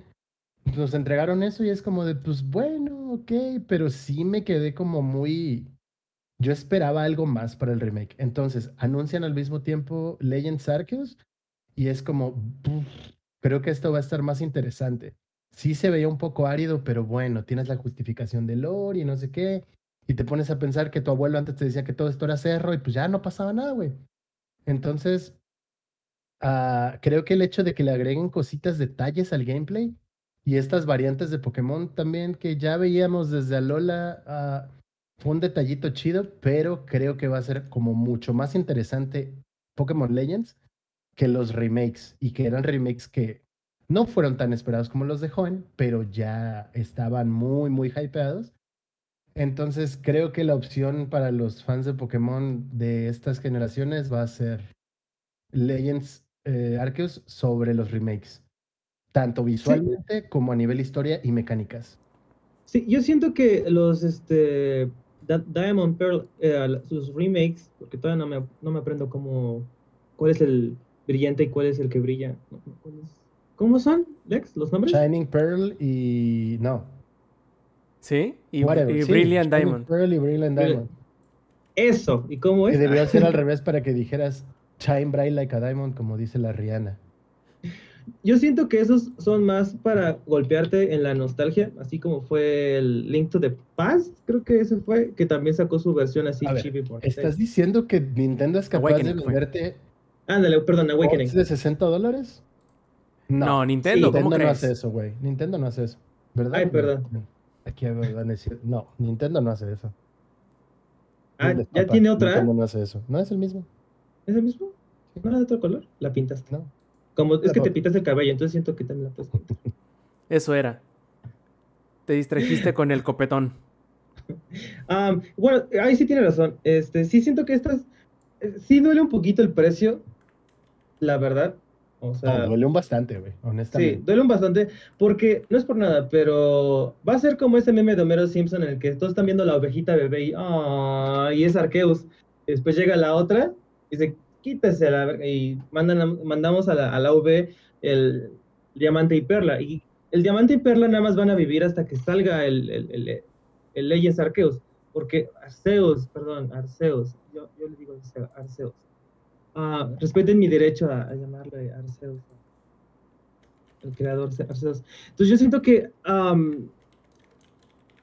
el que va a ser el parteaguas va a ser Arceus y de ahí va a ser para adelante todo. Todavía no han mencionado absolutamente nada de que, qué legendarios, qué va a ser, cómo va a ser y toda la cosa. Y no sé, y qué más cosas pueden haber, porque sí se plantea mucho, sí se da que pueden haber encuentros muy, muy, muy chidos y las mecánicas que también mencionaron, no sé si este, quieres hablar de eso, Lex, que tú le metes más al competitivo, que hay dos modos de pelea, ¿no? Yo me retiré del competitivo ya, de Pokémon al menos. Pero, Bueno, sí pero sí lo ser- viste. Sí, sí, sí, sí, claro. O sea, va a ser interesante porque. Espera, mi gato aquí está haciendo cosas de gato. A ver, Deddy, te doy la palabra tantito. pero- Nos va a tirar aquí, mi gato. Oh, ¿No te sientes mal? Eh, Rob, tú no tienes un gato, todos tienen gato, nos falta un gatito. No, no, yo no. Aquí se se nos muere el gato, yo creo. Bueno, ah, se supone que en, en este nuevo modo de pelea vamos a poder elegir entre ya sea que golpear más fuerte o irnos por un ah, approach más táctico para Ah, golpear. es, es como el, como el, más o menos similar al sistema de batalla de Monster Hunter Stories, ¿no? Así es. Lex sabe. Sí, de hecho, va, va- va más o menos como a ese pedo. Lo que quieren hacer en cuanto al sistema competitivo, que es algo que ya les había platicado en algún podcast sobre Pokémon, el sistema competitivo de Pokémon llega a ser aburrido. ¿Qué tan aburrido? El meta está tan marcado en Pokémon que los equipos que ves son exactamente los mismos Pokémon y si acaso llegan a variar un poco en cuanto a EVs e IVs. Entonces, lo que quieren hacer con esto es poder darle un poquito más, una ventana más a los reads, que es en lo que se basa el competitivo. Yo creo que mi oponente va a usar tal ataque y entonces con esta, de esta manera van a poder tratar de darle un poquito más de variedad que realmente, ah, o sea, sí va a influir a nivel mecánico, pero creo que a nivel ya meta establecido va a seguirse jugando de la misma manera. Entonces creo que solamente es una mecánica adicional que están tratando de meter un poquito a la fuerza, honestamente. Sí, luego, luego hay dos que tres japoneses que sacan un pachirizo en, una- en un campeonato mundial y rompe el internet. No sé si se acuerdan Como- de eso. Como dato curioso nada más, el campeón de Pokémon de Apenitas, que pasó creo el fin de semana, eh, le ganó a cinco campeones mundiales. Entre ellos uno que había sido tricampeón. Así que básicamente este cabrón se hizo la Elite Four en la vida real. Hijo de perra. Puras de esas. Lo, lo único que me queda a mí en duda, plebes, no, no es como. Vaya, yo no soy seguidor de Pokémon, yo no sé más o menos qué periodicidad se llevan, ¿no? Entonces, eh, los remakes y. Lo que sí es que medio van un remake y uno nuevo, un remake y uno nuevo y así, ¿no? Eh, ¿Ustedes creen que con Legends le hayan sacado el parche, entre comillas, a hacer una nueva entrega principal? Porque iba a traer cambios, iba a ser como que muy distinto a lo que la gente había pedido o había estado recibiendo que decidiera mejor hacer un spin-off. Porque yo creo que si bien pudieron haberle puesto nombres raros y hacer dos versiones, esta podría ser la nueva generación de, de Pokémon, solamente que en el pasado en vez de irse para adelante el futuro. ¿Tú qué crees, Eddie? Pues es lo que estaba mencionándose en el, en el video, que es la, es la región de Sino, Sino, pero muchos anteriores. Y es, yo siento que sí va a ser como que la nueva generación.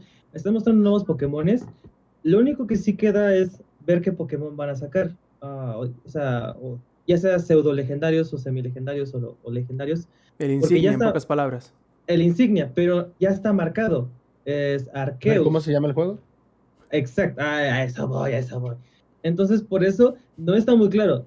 Y cuando las cosas no son claras, a veces hay muchos problemas con los jugadores de Pokémon, porque así pasó con Sword and Shield, porque nunca dejaron en claro qué iba a pasar con todos los, todos los 800 Pokémones que dejaron atrás, que no se subieron al, al barco de, de Noé y que se quedaron atrás, ¿qué va a pasar con todos esos? Y ahí es donde les cayó toda la trifulca de gente con picos y antorchas. Entonces, siento que estos meses deberían, de, sí los van a hacer para, van a sacar más, o que, o que eventos, o ya sea en la revista Famitsu, de hecho creo que es, no, es la Kokoro, no sé cuál de las dos revistas, si hace es Famitsu o Kokoro, que Creo es que es la Coro Coro, por lo general. Ah, Coro, Coro, perdón, que es la que siempre filtra todo, porque alguien no sé cómo le hace, pero se roba una edición y empieza a filtrar todo en internet. Es que su tío trabaja en Nintendo, por eso. Exacto. Entonces ya estaremos viendo más noticias hasta el paso de los meses, ya sea semanal o mensual. Siempre se filtra ahí y ahí vamos a saber más qué onda. Porque a mí me gustaría que fuera una nueva generación, porque pinta muy bonito. A mí me gustó lo que están, lo que está, perdón, lo que está vendiendo este Legends Arceus, pero sí tiene razón. No lo dejan claro si es una nueva generación, si va a ser luego parteaguas y así va a ser ahora todo de ahora en adelante. Yo no creo, honestamente. Yo creo que va a ser como lo ha hecho Monster Hunter, que tiene una saga principal y entre esas cosas hay un adicional y yo creo que esto va a ser algo así. Solo que esta vez en lugar de que saliera, no sé, Pokémon Ranger, como anteriormente, eh, Pokémon Legends, si no mal recuerdo, un juego que casi nadie recuerda en general, en donde básicamente era como un puzzle game enfocado, bueno, o, ambientado, mejor dicho, en, una, en la región de Kanto de la época Edo, de la época de los samuráis y todo eso. Yo creo que va por ahí. O sea, no sé si vayamos a ver algo repetitivo o algo recurrente sobre esto, que para la próxima, no sé, eh, haya un joven de hace 500 años, no sé si va a ser algo recurrente. Y si llega a funcionar, ya estaremos viendo algo más. Pero de entrada creo que lo que te van a querer hacer va a ser venderte DLCs. Por el momento no creo que vayan a poner Pokémon extra. Anunciaron variantes, que son las Husai, creo se llaman. Que es como aquí vemos al Growlithe, al que se ve perrón. Para los que están en la versión grabada, vengan a- a verlo, porque se ve perrón. Y este, y pues ya, no, no creo que sea más que variantes, honestamente, y un poquito de salsita al gameplay, pero nada extraordinario. Honestamente, yo no le tengo muchas esperanzas después de Sword and Shield a la franquicia de Pokémon, y me duele decirlo como alguien que lleva 22 años de su vida jugando Pokémon. Perfecto, entonces pasemos a lo siguiente, plebes. Lo siguiente que viene siendo... No sé si se acuerdan, hace algunas semanas platicábamos que el presidente operativo de Square Enix, eh, digamos que se estaba parando el cuello con Outriders, ¿no? Decía, no, que sí, que fue un éxito, que es nuestra nueva este, franquicia y que le vamos a estar haciendo secuelas y que no sé qué y no sé cuánto. Y resulta ser que el día de ayer, eh, People Can Fly, que son los desarrolladores, tuvieron una junta con sus inversionistas en donde les dieron a, a conocer y al mismo tiempo a todos nosotros que Square Enix no les ha dado ni un centavo del juego, aun siendo que ellos, People Can Fly, estiman que se han vendido entre 2 y 3 millones de copias. Y aun siendo que Square Enix ya dijo que había, que había sido un éxito. Y está muy raro, ¿no? Ya pasó un poquito más de cuatro meses, casi cinco que salió el juego. Entonces ya deberían de haber recibido algo, ¿no? Uno podría esperar eso. Es que está ahí atorado en el departamento de cobranza. Fíjate que ya se fue el licenciado. De seguro no pusieron el RFC, ¿verdad? Sí, no mames. O sea, es que no está el RFC. Ya se fue el licenciado y le pidieron siete copias tamaño oficio. Y nomás trajiste seis, güey. O sea, No, No, y- no, no, es que ¿sabes cuál fue el problema? Le pidieron 7 del formato 1742 y llevó el 1743. No, y además, si se ponen a pensarlo también, se le caducó la contraseña de la fiel y no hay citas en el, en el SAT, güey, sí, chingada. híjole, no, güey. Ahora Pues entiendo. por ahí seguro va, güey. O sea, Lo veo posible, ¿eh? La neta sí. Sí, ya dejándonos pasa, de mamadas. dejándonos de mamadas, dice el presidente operativo de, de People Can Fly, que aquí tengo el nombre, se llama Sebastián Woj- Woj- chi- Woj- El Sebastián. Es el, el Sebas, el- Sebas, para los compas. El, el Sobas de ahora en adelante. Ay, cabrón. Este. El Sobas viene y dice que plebes, no, no se adelanten, o sea, no nos han pagado, pero puede ser por varias cosas. Puede ser que el calendario de pago de Square Enix sea diferente y por eso todavía no les llegue. Puede ser que el acuerdo al que llegó Square Enix con Microsoft para llegar a exclusivamente o primero en, en- en Game Pass este, todavía no genere su pago. Entonces puede que sea el Que motivo se ese. les, se les echó a perder la impresora, güey. Algo, algo Sí, pasó. sí, sí. O que les cayó ransomware. Ah, no, es que ahora no Sí. le cayó ransomware. Se les acabó el café, güey, como no pudieron ir por más, o más bien fueron por más, güey, y ya no se dedicaron a hacer los pagos. O sea, algo No pasó, llegó la güey. que no llegó la que firma los cheques. No llegó la que firma la cheque. Ah, esa es clásica, güey. Esa es clásica. No, está cabrón. La, la neta que sí me sorprende el saber, sobre todo porque ya habiendo dicho el presidente de Square Enix que era un éxito, el hecho de que haya pasado tanto tiempo y no hayan recibido todavía ningún tipo de pago. Eh, yo- dijo el presidente, es que es un éxito para nosotros. Para nosotros, exactamente. Y de este, otra cosa que dejó bien en claro el presidente este de People Can Fly es que la marca les pertenece a Square Enix, no a ellos. Entonces, que si muy seguramente vaya a haber una secuela, un spin-off o lo que sea, puede que no sea desarrollado por ellos. Estamos, estaremos viendo en, en tiempo real el- un nuevo caso de, de- traición empresarial. O sea, no creo, ¿no? Pero es algo que podría suceder. Está, está muy curioso este caso. Pues sí, pero igual, igual es como pasó con eh, Max Payne y Remedy, ¿no? Y Max Payne 2 y Max Payne 3. O sea, tal cual, o sea, entre ellos dos se cambalacheaban las, las entregas. Porque la primera fue Rockstar y Remedy. Y el segundo fue Remedy nada más. Y el Max. Payne 3, de hecho, Remedy ya no participó. Ya el que hizo por completo Max Payne 3 fue, fue Rockstar. Entonces, a lo mejor por ahí va, ¿no? O sea, a lo mejor puede, siguen todavía en el juego, pero si Square Enix quiere, los manda a chingar a su madre. Ya, güey, que, que el AMLO se haga sus juegos por el bienestar y que ellos. este, Videojuegos por el bienestar, güey, a huevo. ándale, Donde no va a haber, no va a haber balazos. No va a haber balazos. Todo abrazos. no va a haber abrazos. Exacto. No estás viendo que los Nintendo son el pedo de todo, cabrón. El PlayStation.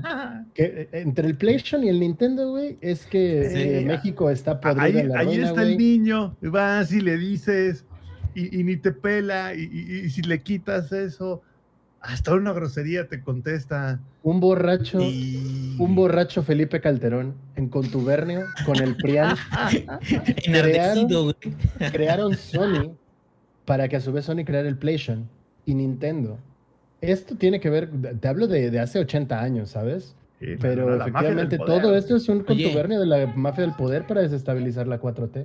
Oye, y me están diciendo que uno de los principales éxitos que van a sacar, güey, va a ser el Animal Chiding, güey. De que, que van a mostrar ahí la verdadera, la verdadera postura del bienestar para todos los niños, güey. Y creo que lo único bueno que ha sucedido dentro de la 4T, güey, fue que legalizaron la mota. Gente de Twitch, no consuman drogas. Twitch, Asterisco, ¿eh? Asterisco. Asterisco Ajá. con esa legalización. Pero este no, es, este no es el tema de este podcast, ya nos... Ya, hablaré- ya haremos otro, ¿no? Un Ya haremos otro 420 para podcast hablar para de eso. hablar de eso. Un 20 de abril probablemente. Por cierto, nuevamente, amigos, no consuman drogas. Listo, Twitch.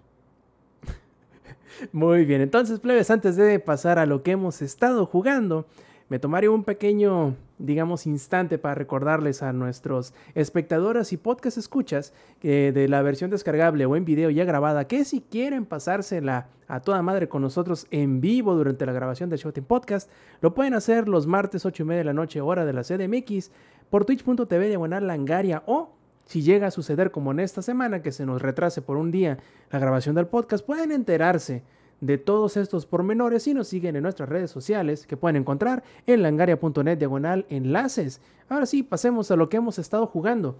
Y como he estado un poco muy callado, le vamos a pasar primero que nada la batuta al ingenierillo que ha estado jugando el críticamente aclamado y sobre todo muy actual RPG que salió hace casi 10 años, que es Guild Wars 2. Inge, a ver, ¿qué has estado jugando, güey?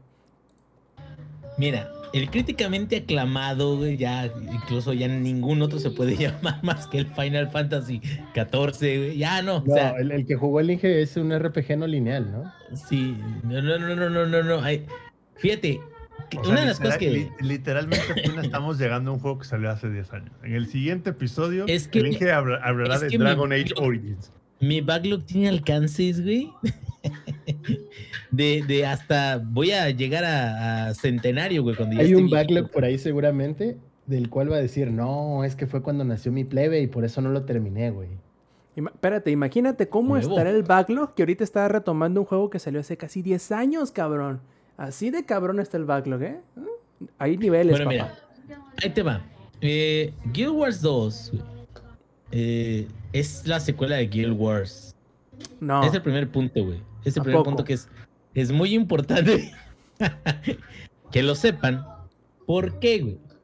Porque también empecé Guild Wars güey, y no lo terminé.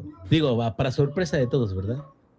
Y eh, ahora sí de que la ventaja de Guild Wars güey. ya sé, güey, ya sé.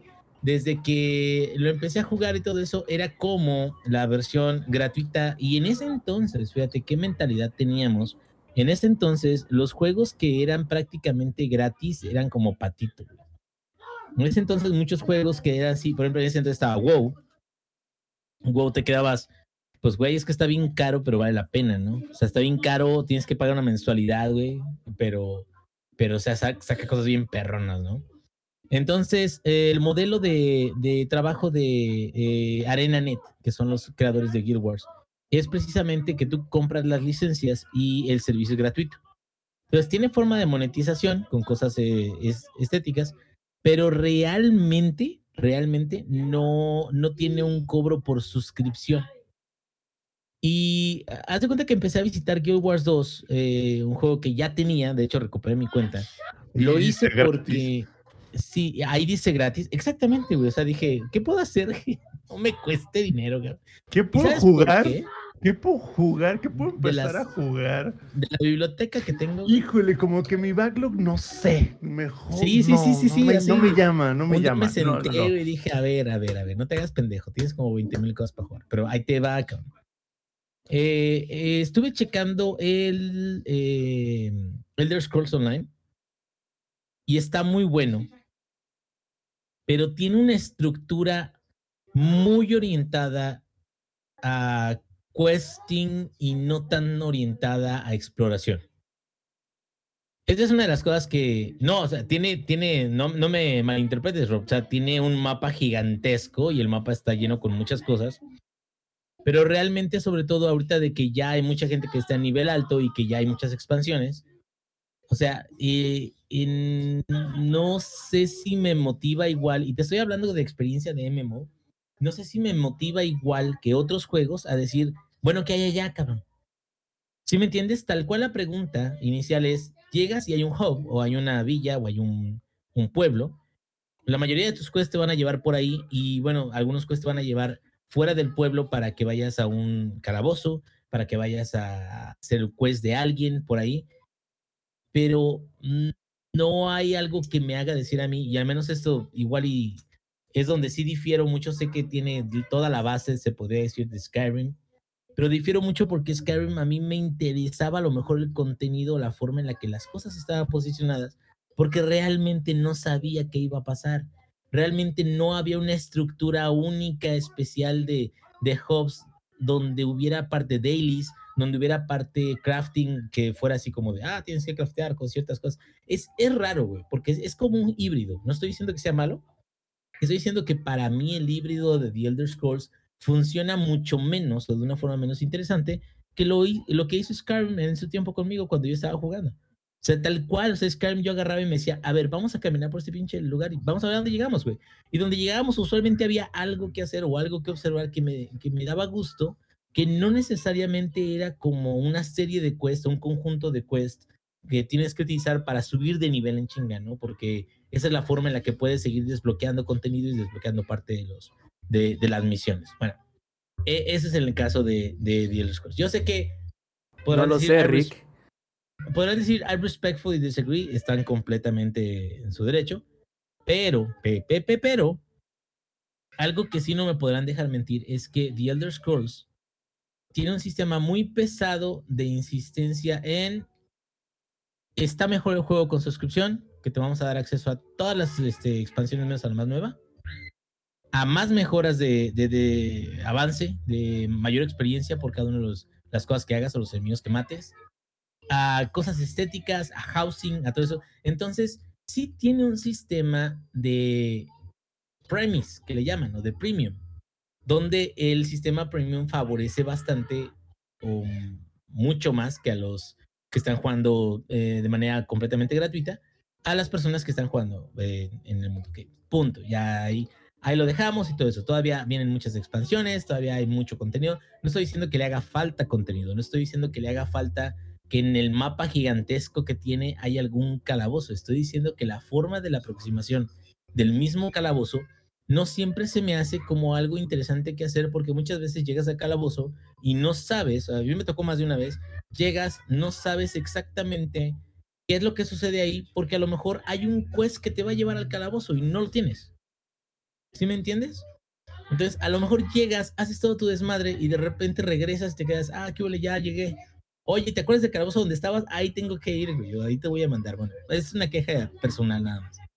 Ahora, la diferencia que hay con Guild Wars 2 es que, por cierto, aparte va a salir una expansión pronto de Guild Wars 2 que se llama el corazón, eh, Los últimos dragones, o corazón de dragones, no me acuerdo cómo se llama.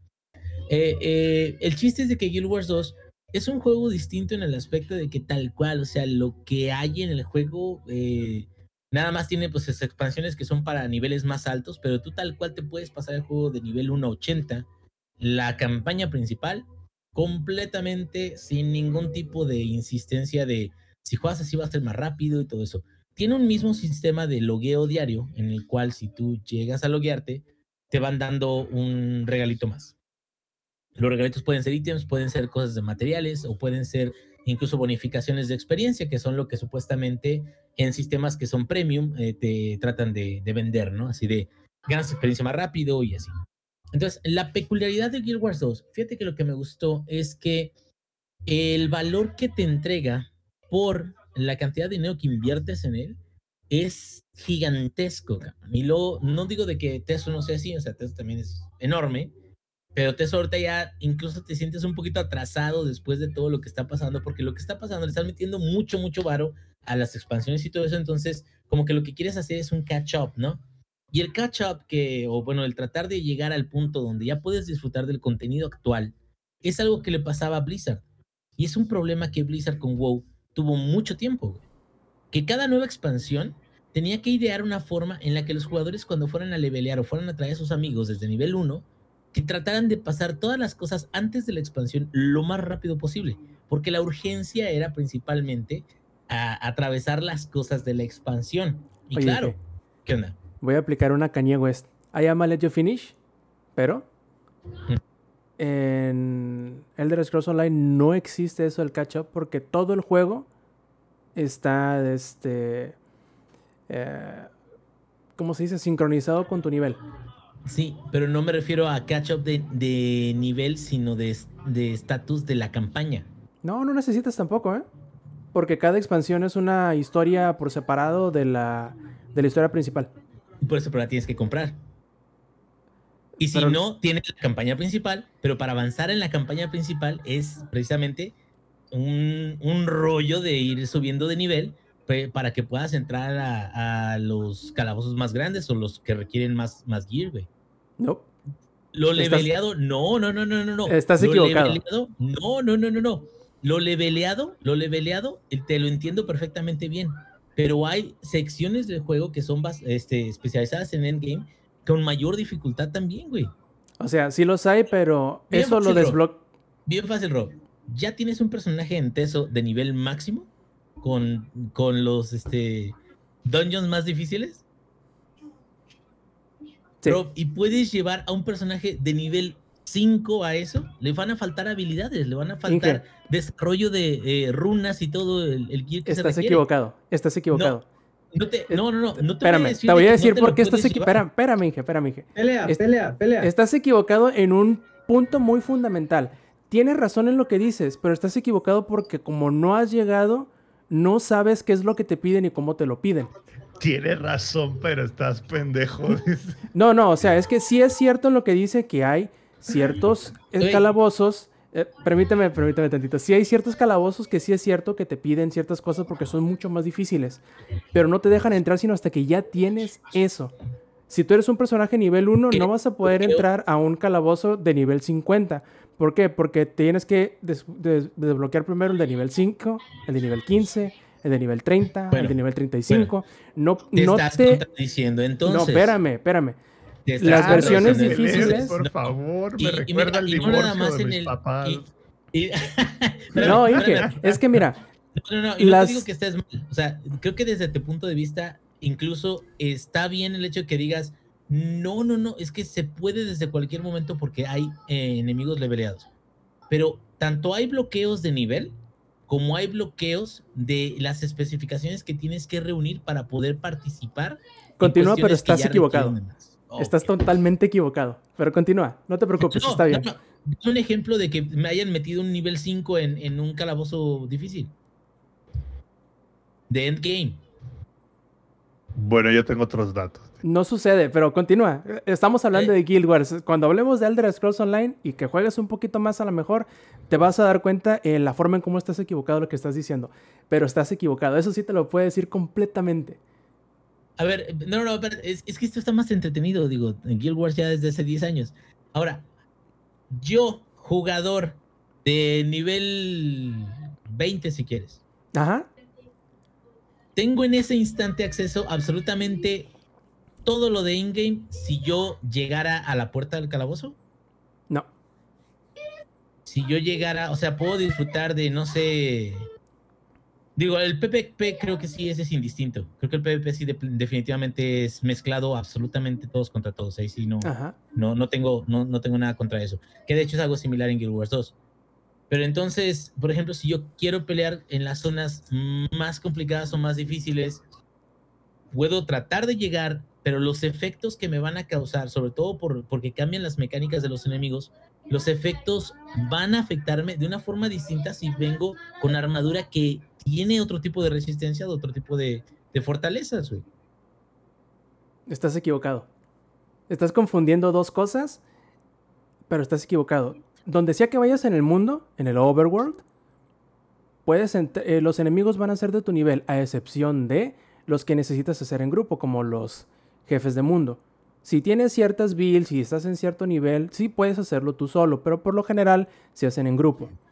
Ahora, Oigan, tú estás hablando de las... Pero el podcast va a seguir, ¿verdad? O sea, no nos vamos a. Sí, separar. sí, sí, no, no. No, güey. No estoy ya molesto con él. Ya me No, o sea, enchilé, no, no tenemos, no tenemos que elegir con quién nos vamos. No, No, no, no, no, no. no nos van a bloquear porque de Eddie Twitter. sabe de eso y luego eso acaba mal. Sí, No, no. Ya a la gente de Twitter, güey. Sacan a la gente de Twitch, güey. Eso acaba bien Se feo. van a banear de Twitch, güey. Sí, Si pasan cosas, lo bueno. Bueno, bueno. No, no, no, o sea, lo que a lo mejor fundamentalmente el Inge no ha alcanzado a experimentar son los calabozos veteranos. Al, igual que en WoW, porque me acuerdo más o menos, a hay instancias de cierto nivel, hay calabozos de diferentes dificultades, y esas dificultades en donde sí ya requieres conocer un poquito más el juego, son las versiones veteranas, que no te sueltan sino hasta que ya llegas al nivel máximo. Hay esas versiones, las veteranas, sí, como tienen más reto, como no, como no están haciendo matchmaking y poniéndote a tu mismo nivel el contenido, claro que sí, te, esa instancia en específico, sí te pide que tengas cierto conocimiento de las mecánicas y que tengas, eh, digamos, entre, como por ahí dijeran, cierto nivel de poder para poderlo terminar. Puedes entrar y te van a pegar la putiza de tu vida. Pero también está la versión normal de ese calabozo que te va a poner a, a tu nivel del personaje, aunque sea nivel 1. Pero no se puede porque ciertos calabozos te los van desbloqueando cuando llegas a cierto nivel base. No sé si me estoy dando a entender correctamente. Pero no es como tú dices que te requieren que hagas esto para entrar. No, nada más llega al nivel. Llegas al nivel 20, te desbloquean el, el calabozo de nivel Por 20 eso, y te hacen el matchmaking. por eso. Y tú, sin importar si seas nivel 20 o 50, va a ser de tu nivel el contenido que vas a, a jugar en esa versión de Por ese eso, calabozo. ¿el desbloqueo existe o no existe? Eso nunca dije que no, solamente que no, te lo están eso- restringiendo. Bueno, yo a eso, a eso voy, pues. O sea, existe un requerimiento para poder desbloquear contenido. como en todos los juegos. Por estoy diciendo, tú estás supuesto. confu- Por supuesto, y yo no, no te estoy diciendo que sea imposible luchar en un calabozo 80 cuando ya lo hayas desbloqueado. De- No es el punto. Porque es un calabozo veterano o porque es un calabozo difícil. No, o sea, de hecho, eh, creo que la pregunta más bien, o el punto donde yo difiero, es que no estoy diciendo que no exista la posibilidad o que no se pueda para nada. Yo estoy diciendo que el diseño de cómo tienes que llegar ahí es algo que tienes que atravesar un camino que aunque sea de niveles, aunque sea de gear, lo que quieras, para desbloquear esas cosas, para llegar a aquellas en las que ya se está disfrutando del endgame. El Pero endgame es que no ¿cuál es El que está-. Es que no es endgame lo que yo te estoy diciendo. Lo que está digo, nivel 80 es endgame. Lo que se desbloquea a nivel final es endgame. Aún cuando tú digas, y, y aún cuando tú digas, es que lo puedes, o sea, se nivela lo que traigas. O sea, si estés encuerado, se nivela lo tuyo, adelante, cabrón. Es que no traigo buen gear. O sea, no, no, no. Pero si hay un requerimiento de nivel y llegas a nivel final y en ese momento se acaban de desbloquear tres nuevos calabozos, eso es endgame. Porque antes de haber llegado a ese nivel, no podías entrar a esos calabozos. Porque hay Te entiendo. un requerimiento de nivel. Ese es, ese es lo único que yo estoy diciendo. ok, Porque sí, si es no, que mira, te entiendo. si Pero, voy con mi abogado, güey, y la neta, eh, no, no, no. vamos, a- a, a lo- vamos a hablar de la pensión. Es lo primero que me interesa a mí, cabrón. No, Porque- es que te digo, tienes razón. Solamente que la manera como ahorita lo estabas diciendo, estabas diciéndolo de una manera que no es representativo de lo que en realidad sucede en el Elder Scrolls Online. Estabas poniendo Sí, lo que es. enfocando más en contenido tipo WoW. Sí, o sea, porque. es más a como tradicional. lo- A, a- a su ejecución, claro. donde tiene caps, no nada más incluso de nivel, sino también de, de ítems. Te de entiendo perfectamente. Y sí, por ese lado no es. Simplemente mi representación es, hay ciertas cosas de endgame que se desbloquean y sí existe también en Teso. Ya, ese es, ese es todo. Ok, sí, Ahora- está bien. Concedemos, estamos de acuerdo, sí. Y, y yéndonos por ese punto, también existen esos caps en Guild Wars. Sin embargo, aquí el punto de Guild Wars es, eh, Guild Wars 2, es que tiene un sistema que es el extremo opuesto de no promoverte la exploración, que era lo que, te digo, los instalé los dos tal cual. Eso, instalé Guild Wars 2 por un lado y me quedé, ah, vamos a jugar este test un rato y lo jugué como que me quedé, meh, que no, no sé si realmente, al menos en lo que estaba jugando, no sé si realmente como que me daban ganas como de seguir buscando, seguir encontrando, porque no veía algo que realmente me llamara la atención, a diferencia de lo que había jugado con Skyrim. A lo mejor mi problema es que lo trato de ligar mucho, o el recuerdo me liga mucho de Skyrim, y ese es un problema mío, porque es algo diferente, ¿sí? E incluso la forma de hacer questing, la forma de hacer calabozos y de, de jugar cooperativamente, que eso no pasaba en Skyrim. Fuera de eso, Guild Wars toma el, el ahora sí que el, el extremo opuesto en cuanto a promoverte exploración, porque incluso puede ser hasta molesto para ciertos jugadores tradicionales, porque no tiene en sí un sistema de... Tenemos una ciudad inicial en una zona y esa ciudad va a ser la fuente de todos tus quests. Sino, tenemos una ciudad, en esta ciudad puedes hacer una o dos cosas para ayudar, que cuando termines de hacerlas vamos a estar agradecidos contigo. Pero ¿qué crees? Todo el mapa hay diferentes puntos, 8, 10, 12 puntos diferentes, que pueden ser aldeas, que puede ser una granja, que puede ser eh, un lugar donde esté un pescador, que pueden ser cosas así. Y cuando te vas acercando a esos lugares, o sea, vas explorando el mapa tal cual, te vas acercando a esos lugares, cuando te acercas al lugar, eh, te delimitan una cierta zona y te dicen, ayuda al pescador a matar los bichos que hay en el río. Entonces, es una similitud con ciertos eventos de WoW, eventos donde eran, les llamábamos dinámicos.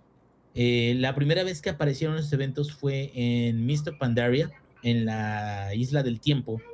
Y lo que pasó en la Isla del Tiempo es de que ya no era únicamente voy con un quest giver o con alguien que te va a estar diciendo qué es lo que tienes que hacer, sino recorro la isla y de repente en cierta área de la isla hay un quest donde hay un quest en esa cierta área, nada más te mantienes en la misma área, sigues apoyando, sigues ayudando y listo, cabrón. O sea, ya terminaste tu quest y te dan la experiencia y te dan el loot si necesitas.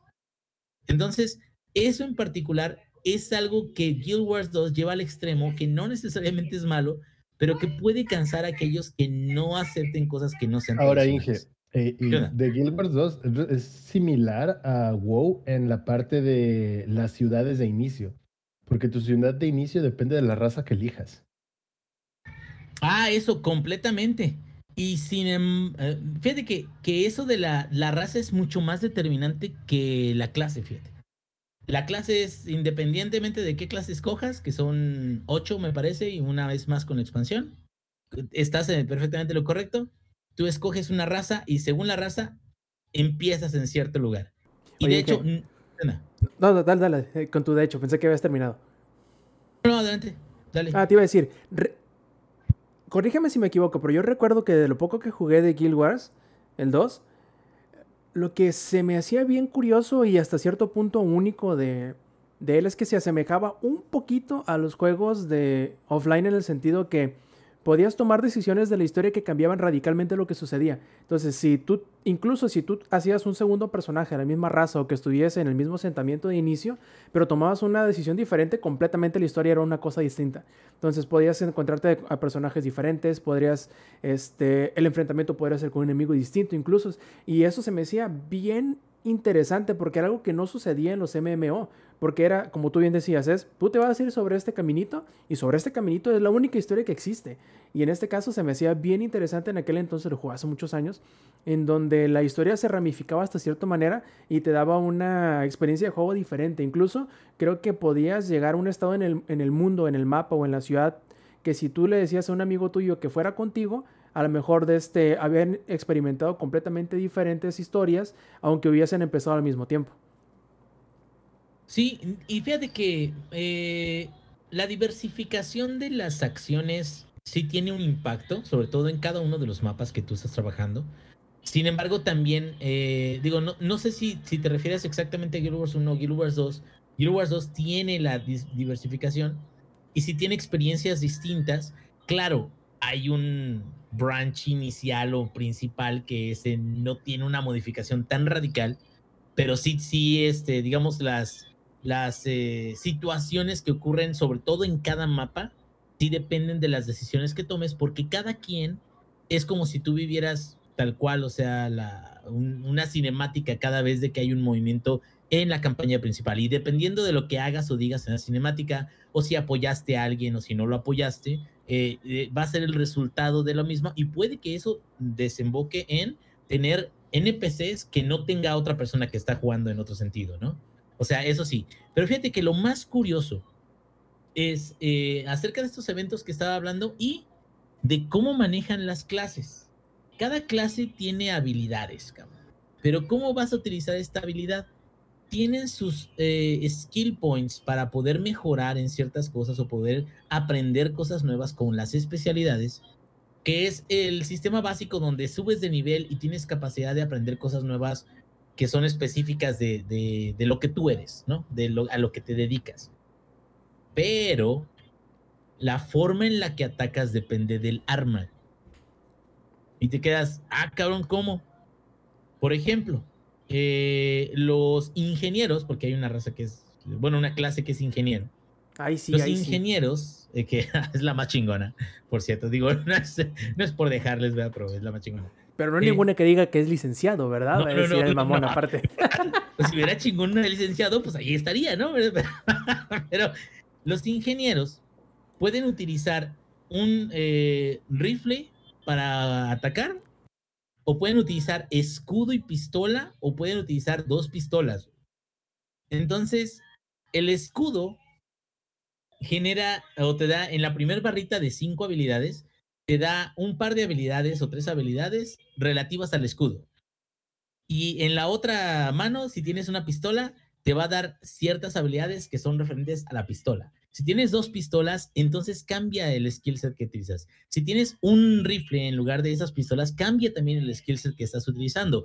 Todo es de acuerdo a la clase, pero realmente la forma en la que vas a decidir cómo atacar o cómo te conviene más depende más de qué armas estás utilizando. Y eso está súper raro porque en un MMO usualmente nada más basas que tengo el arma y el arma lo único que me va a ayudar es a tener un número de daño que voy a, a poder causar, los efectos que tenga especiales y las estadísticas que me va a ayudar a tener. Y acá no, acá es qué arma estás utilizando, así es como te vas a comportar. Si eres un elementalista y tienes un bastón, el bastón te va a ayudar en cierta manera. Si tienes varita eh, y no es, no es albur, este, también vas a poder este, cambiar las habilidades que vas a estar utilizando. Entonces, Y si Eso- tienes conchita. y si tienes una conchita, O sea, Inge, presta tú dirías, atención, ¿eh? ¿Qué? que, tú dirías que entonces el tamaño importa. Ah, Ya sí. sea varita, sí, sí, sí. ya sea bastón. El tamaño y los rincones. ¿O qué estamos hablando? ¿Por qué o, no? o- o ya sea. Ya nos cambiamos la, la o ya sea es- espada larga de a dos manos, ¿no? O sea, Ah, sí, uff, uy, esas dan unas arrastradas bien buenas. Pero bueno, aquí. sabe, ¿no? De la Claymore. Yo, uy, yo sé, yo sé, cabrón, yo sé. Pero bueno, aquí creo que. ah, bueno, la otra cosa que iba a platicar antes de, de comentar el, el overall de- del juego es que eh, una de las cosas que más me agradaron acerca de Guild Wars 2, y que por cierto es gratis ahorita, si a alguien que le interesa lo que estoy platicando y después de esta pelea monumental que tuvimos Rob Sainz y yo, de hecho voy, a ir- voy allá, cabrón, te voy a ir a buscar, cabrón. Te voy a, basta ver que conmigo no se juega. Este, A ver, Pero- déjame ver si entiendo. El Inge ¿Qué? va a llegar a hacer la de pedo a Culiacán. Muy bien. No, no, no, no, a pedir un sushi, güey. No, porque Ajá, no ok. lo he visto nunca, güey. No, no, no, yo, yo no mato ni una mosca. Pero bueno, este, ahí te va, ahí te va, ahí te va, ahí te va, ahí te va. El, lo que más me ha gustado, de lo que más me ha gustado y que creo que debería ser implementado, es eventos dinámicos anidados. Suena una mamada, pero es, es fácil de explicar. ¿Cómo? Ya les había dicho de que en WoW, en Mr. Pandaria, había una isla del tiempo, donde según la zona donde tú estabas, de repente se activaba un quest y tú, mientras estuvieras en esa zona y ayudaras a las cosas del quest, entonces ya tenías tu quest y listo. Entonces, en Guild Wars, prácticamente todo el mundo es una isla, que es, vas a una aldea, vas a algún lugar y te dicen, aquí hay algo que tú puedes hacer. Aquí viene la magia. Y esto creo que es algo muy innovador que nadie más ha hecho con- constantemente, porque se requiere de cierto tipo de, estructura para poder lograrlo. Que es que los eventos pueden ser varios eventos y que si los logras tengan cierto resultado y si los fallas generan un evento diferente. Por ejemplo, estás en una zona donde te dicen tienes que proteger estos campos de riego. Son unas, unas tuberías para hacer campo de riego. Tú vas, tratas de atacar a los enemigos y los enemigos, si te ganan por cualquier razón, que sean, estés muy güey o que no pongas atención o lo que quieras, después de eso, el evento que se repite después de un tiempo no va a ser el evento de proteger esos campos de riego. Ahora el siguiente evento que vas a tener es de recuperarlo de los bandidos. Y si no puedes recuperarlo de los bandidos por cualquier cosa, ahora el evento va a ser de recuperar el camino que lleva a los campos de riego. Entonces, si se fijan, lo extraño es de que cualquier persona puede llegar y apoyar y entrar en ese campo siempre y cuando esté cerca del mundo. Que hay una opción donde te dice, este mundo casi no tiene población. ¿Quieres que te llevemos a un mundo que tiene población? Y tú si aceptas, incluso te dan un pequeño buff por querer ir, pero aquí la, la magia viene en que eso promueve mucho que tú digas, ah, mira, güey, por allá hay un evento. Déjenme le junto a los compas que están ahí. Vamos a, a, no nada más, a superar el evento del camino que lleva a los campos de riego. Ya una vez que terminamos este, inmediatamente ahora te aparece el evento de recupera los campos de riego. Y ya una vez que lo terminas, te aparece el evento donde tenías que protegerlas y ya, o sea, vas ganando experiencia, vas ganando dinero puedes ganar loot también o puedes ganar recursos. Y eso la verdad se me hace como muy chido porque te promueve a quedarte en el grupo, a seguir cuesteando ahí cerca, aun cuando no seas parte de un grupo o de un party. Entonces, ya diciendo esto que es lo básico de Guild Wars, y básicamente son 30 eh, niveles que son eh, de este tipo de interacciones con el mundo, hay lugares donde tú llegas y si saltas y te acomodas correctamente, son vistas. Estas vistas también te dan experiencia y son tal cual, o sea, llegas a un puntito donde hay una vista y se aleja la cámara y puedes ver, no sé, una presa, puedes ver, digamos, de una forma más detallada cómo han construido ese mapa, cómo han construido ese mundo. De a partir del nivel 30 ya empiezas a ver los este, calabozos, ya empiezas a ver cosas cooperativas y de ahí hasta el nivel máximo ya tú vas este, obteniendo mejor gear, mejor este, habilidades, tiene combate marino, tiene armas marinas también para hacer ese tipo de combate y tal cual, o sea, como es un arma marina, dependiendo de la clase, no estás utilizando tus pistolas o tu rifle normal, entonces también cambian las habilidades que puedes utilizar debajo del agua. Yo la verdad recomiendo mucho Guild Wars si alguien está interesado en un MMO que no sabe muy bien cómo hacerlo o en qué gastar su tiempo, es muy, muy, muy amigable cuando lo quieres jugar solo. Y creo que hasta ahorita, pues, creo que me llevo una encomienda de esta plática que tuvimos. La encomienda que me llevo es que voy a jugar más teso, voy a jugarlo hasta llegar al nivel donde, donde ya se desbloqueen todas las cosas. Y creo que vale la pena tanto uno como el otro. Sin embargo, ahorita lo que yo creo es que tal cual, por tu inversión de tiempo y si no tienes muchos compas o no te gusta juntarte con otras personas, a lo mejor ahorita la balanza de mi lado se inclina un poquito más a Guild Wars, pero si lo juego suficiente teso, igual y pueda cambiar hacia el otro lado. Entonces, vamos a ver qué onda. Por el momento, Guild Wars 2 creo que es algo que vale la pena, que si ustedes se animan a jugarlo, no se van a arrepentir, sobre todo porque no necesita de ningún tipo de suscripción para tener todo el contenido de la campaña principal. Simplemente el tiempo que le dediquen, ese tiempo se los va a regresar. Nada más si se aleja un poco de la estructura del Quest Hub en ciertos lugares. Y eso lo que hace es de que te promueve de forma extrema, se podría decir, a que busques a través del mapa, porque aparte tiene como achievements o como logros, a que busques a través del mapa todas las localizaciones del mapa y aparte todas las este, vistas especiales que son como cinemáticas, donde tú llegas a ese punto y esas vistas cinemáticas te dicen qué bonito está el mapa que hicimos. O sea, este es un punto que deberías de observar, ¿no? Y listo, ya, eso era todo, ya, voy a jugarte eso, güey. Ya, ¿Sabes ya qué me más te vas a llevar para la próxima si sigues así, Inge? Una pinche orden de restricción, güey. Ya sé, ya sé. Al rato van a decir, no te puedes acercar a Roberto Sainz a más de 50 kilómetros. Uy, Te van a, te van a recetar un ¿Se da cuenta, levantón. ¿Se cuenta, güey? Nada más espántate si ves que llega un Tesla y se lo empiezan a cargar en- con un diablito afuera de un Oxxo. Ya sabes, güey. A la ver, no, no. sabes, ya No, sabes. ahí sí corro, güey, ahí sí corro. Ya sabes. Híjole, de hecho, los que no están en la versión en vivo y en video, o sea, no se dieron cuenta, pero se nos acaba de caer. ¡Ah, ya volvió el Eddie! ¡Uh! Iba a decir que se nos acaba de caer, pero miren, ahí está. Eddie, ¿sigues con nosotros?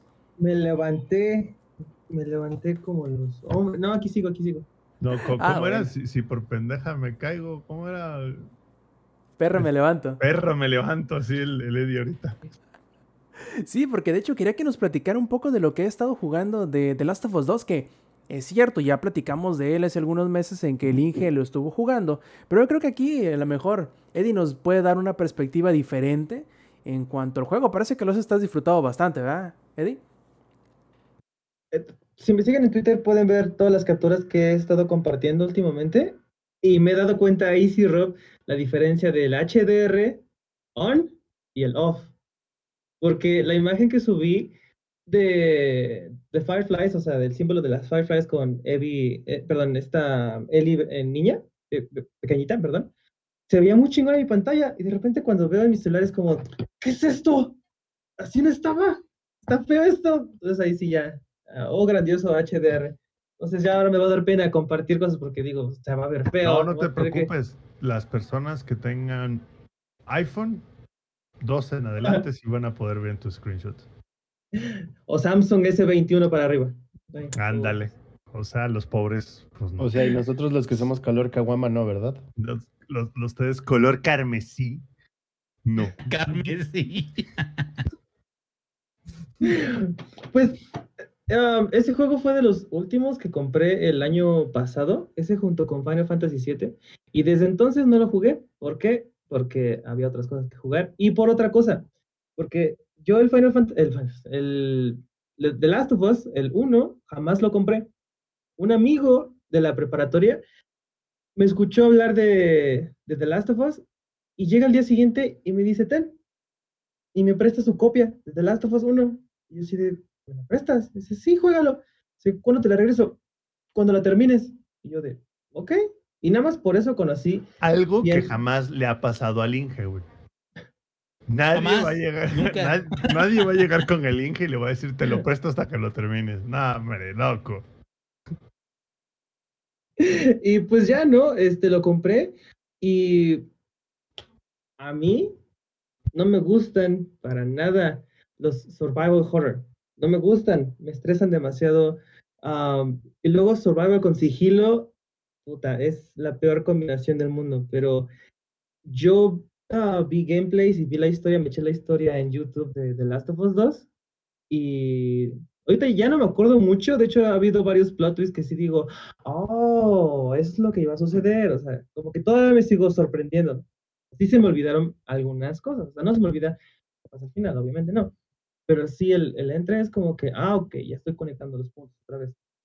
Y lo que me está gustando muchísimo es el, es el gameplay, sí. Pero lo que más me está gustando y lo que más me agradó desde el principio y que lo dejaron ver en algunas actualizaciones es el nivel de personalización que tú le puedes dar al juego para su gameplay.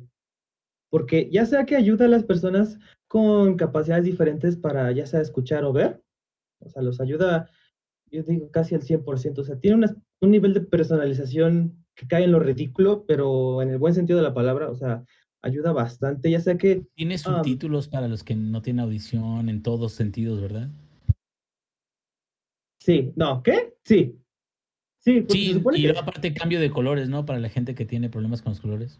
Ajá, porque hay un modo en el que todo lo hace ya sea oscuro y nada más señala las cosas importantes, ya sea, este, ya sea munición, ah, recursos, los enemigos, obviamente. O sea, lo señala más y está muy, muy padre. Otra cosa que a mí me cayó como anillo al dedo es el nivel de dificultad. Pon tú que nada más pones de, de nivel fácil a pesadilla, como siempre es y pues ya no, ya, ya, ya te chingaste. Este, Pero en este ya sé que puedes modificar la dificultad de la inteligencia de los, de los humanos, de los zombies en particular.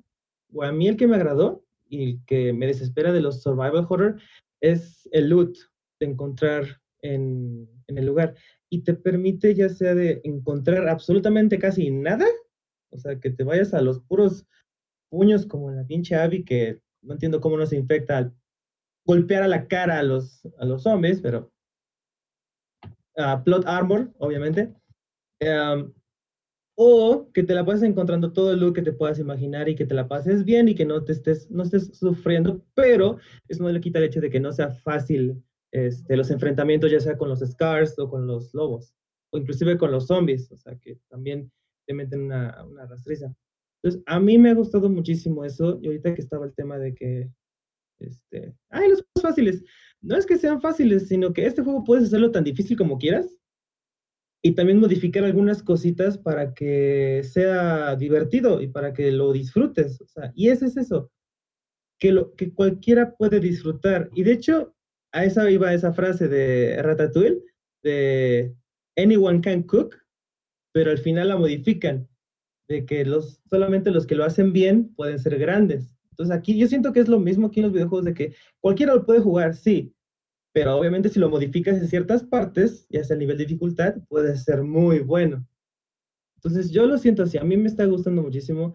Si les da miedo cómo son los juegos de, de Last of Us, de, ya sea de dificultad, de que da miedo, lo que sea, créanme que The Last of Us 2 es muy inclusivo para todas las personas, ya sea que este, quieren pasarla bien durante el juego y que nada más estén disfrutando de la historia, que obviamente la historia es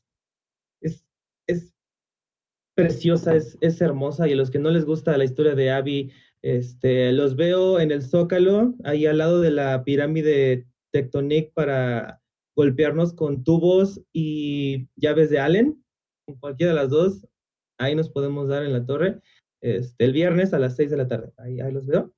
Eh, la verdad está, está, muy, muy bonito. No, no, no, entiendo por qué le cayó tanto hate al pobre juego. No hay que crear una discusión ahorita de eso. Creo que no la podemos llevar. Este, pero, ¿qué, ¿qué, vas a decir? No, no, nada, nomás estabas. Ah, como estabas ah, por terminar, dije, prende el de pedo, dice el, Me quedé picado, dice el rompe. Arremangándome así, no, vamos a hacerla de pedo. Yo ya me estaba preparando de que ya prendió el micrófono. Entonces, este, no sé, lo, lo, he estado disfrutando muchísimo. Es el único que he jugado más que dos que tres veces el, el Fortnite. Eh, nada más me levanto a, jugar este The Last of Us. Ya voy en la parte de Abby, entonces creo que ya va por la mitad del juego. Tengo entendido que la parte de Abby es casi igual de larga que la de Ellie. Entonces, este, no sé, lo estoy, lo estoy disfrutando muchísimo y dense una oportunidad. Y ahorita en el Play 5, pues lo actualizaron a 60 cuadros y se ve muy bonito, se ve muy coqueto. Perfectísimo. Y qué bueno que te esté gustando. Yo también ahí lo tengo pendiente en mis juegos por, por jugar, debido a que cuando salió, eh, lo compré, pero lo compré para Mari. Ella lo, jugó y lo terminó y lo tuvo como 3-4 meses. Ya para cuando tuve yo el play, el play de vuelta. No es cierto, ella se quedó el Play y yo seguí jugando acá con el Play 5 y jugué otras cosas en lugar de eso. Entonces lo he estado como igual que tú, Eddie, lo he estado aplazando y aplazando y aplazando, pero le llegará su tiempo, de eso estoy completamente seguro. Como también le llegará su tiempo a este podcast porque ya estamos llegando al final de esta edición 247. Pero como es costumbre, antes de irnos vamos a pasar a los saludos. Lex, ¿cuáles son tus saludos esta noche? Como siempre, saludos a toda la banda que anduvo acá en el chat. Eh, saludos a otro nivel, a Necrodeck Anda 92, a Minok, a Airblader, eh, también para los que estuvieron ahí en el Luxito. Saludos para todos y para los que nos escuchan en la versión eh, grabada, pues dense una vuelta, dense una vuelta, les juro que se ve perrón y les va a gustar. Para toda la banda también que nos escucha en la versión grabada, saludos especiales para mi camarada Dave y para mi Michi. Perfectísimo, como por ahí dice el Paquito, otra semana más que se nos va, pero lo que no se nos va son los saludos del ingenierillo viejo. A ver, ¿cuáles tienes ahora?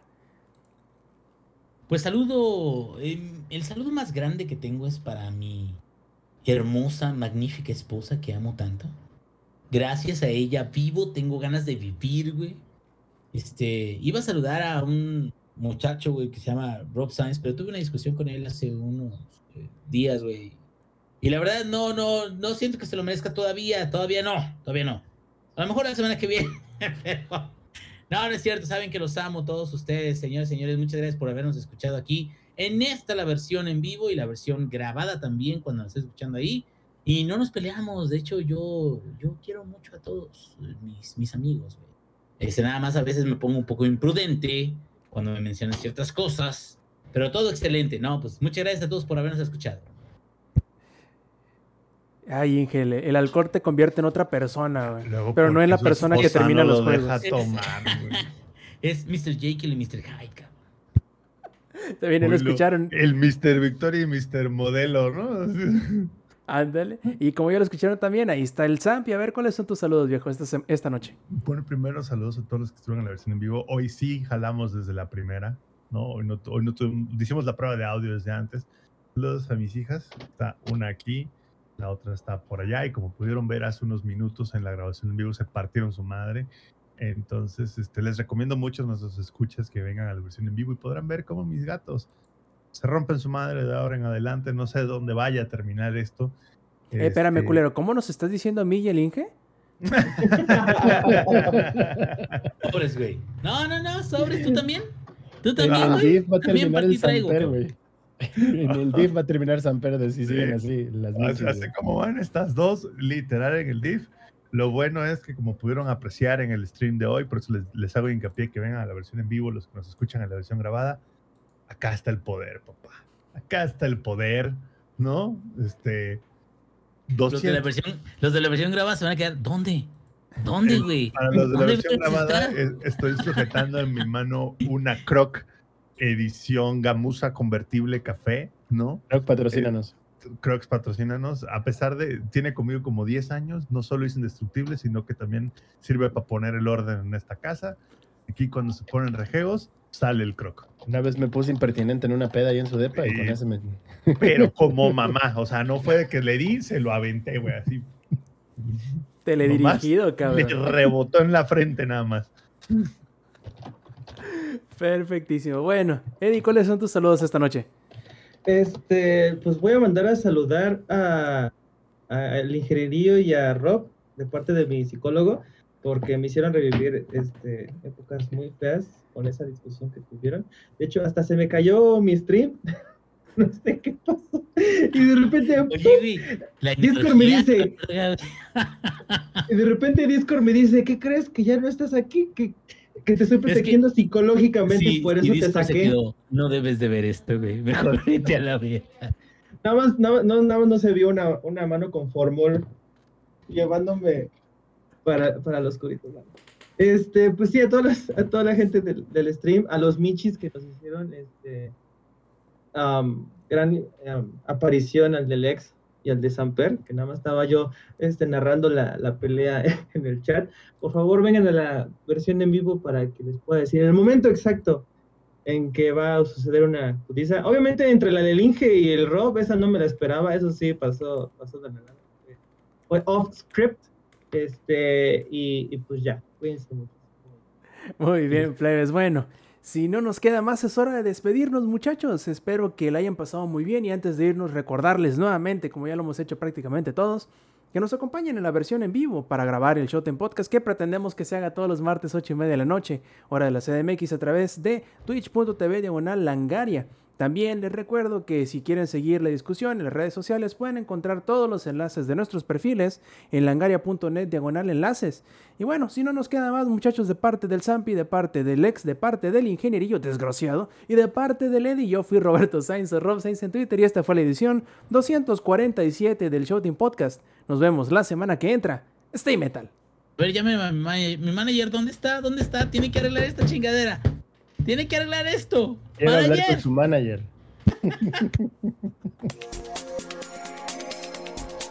Langaria.net presentó.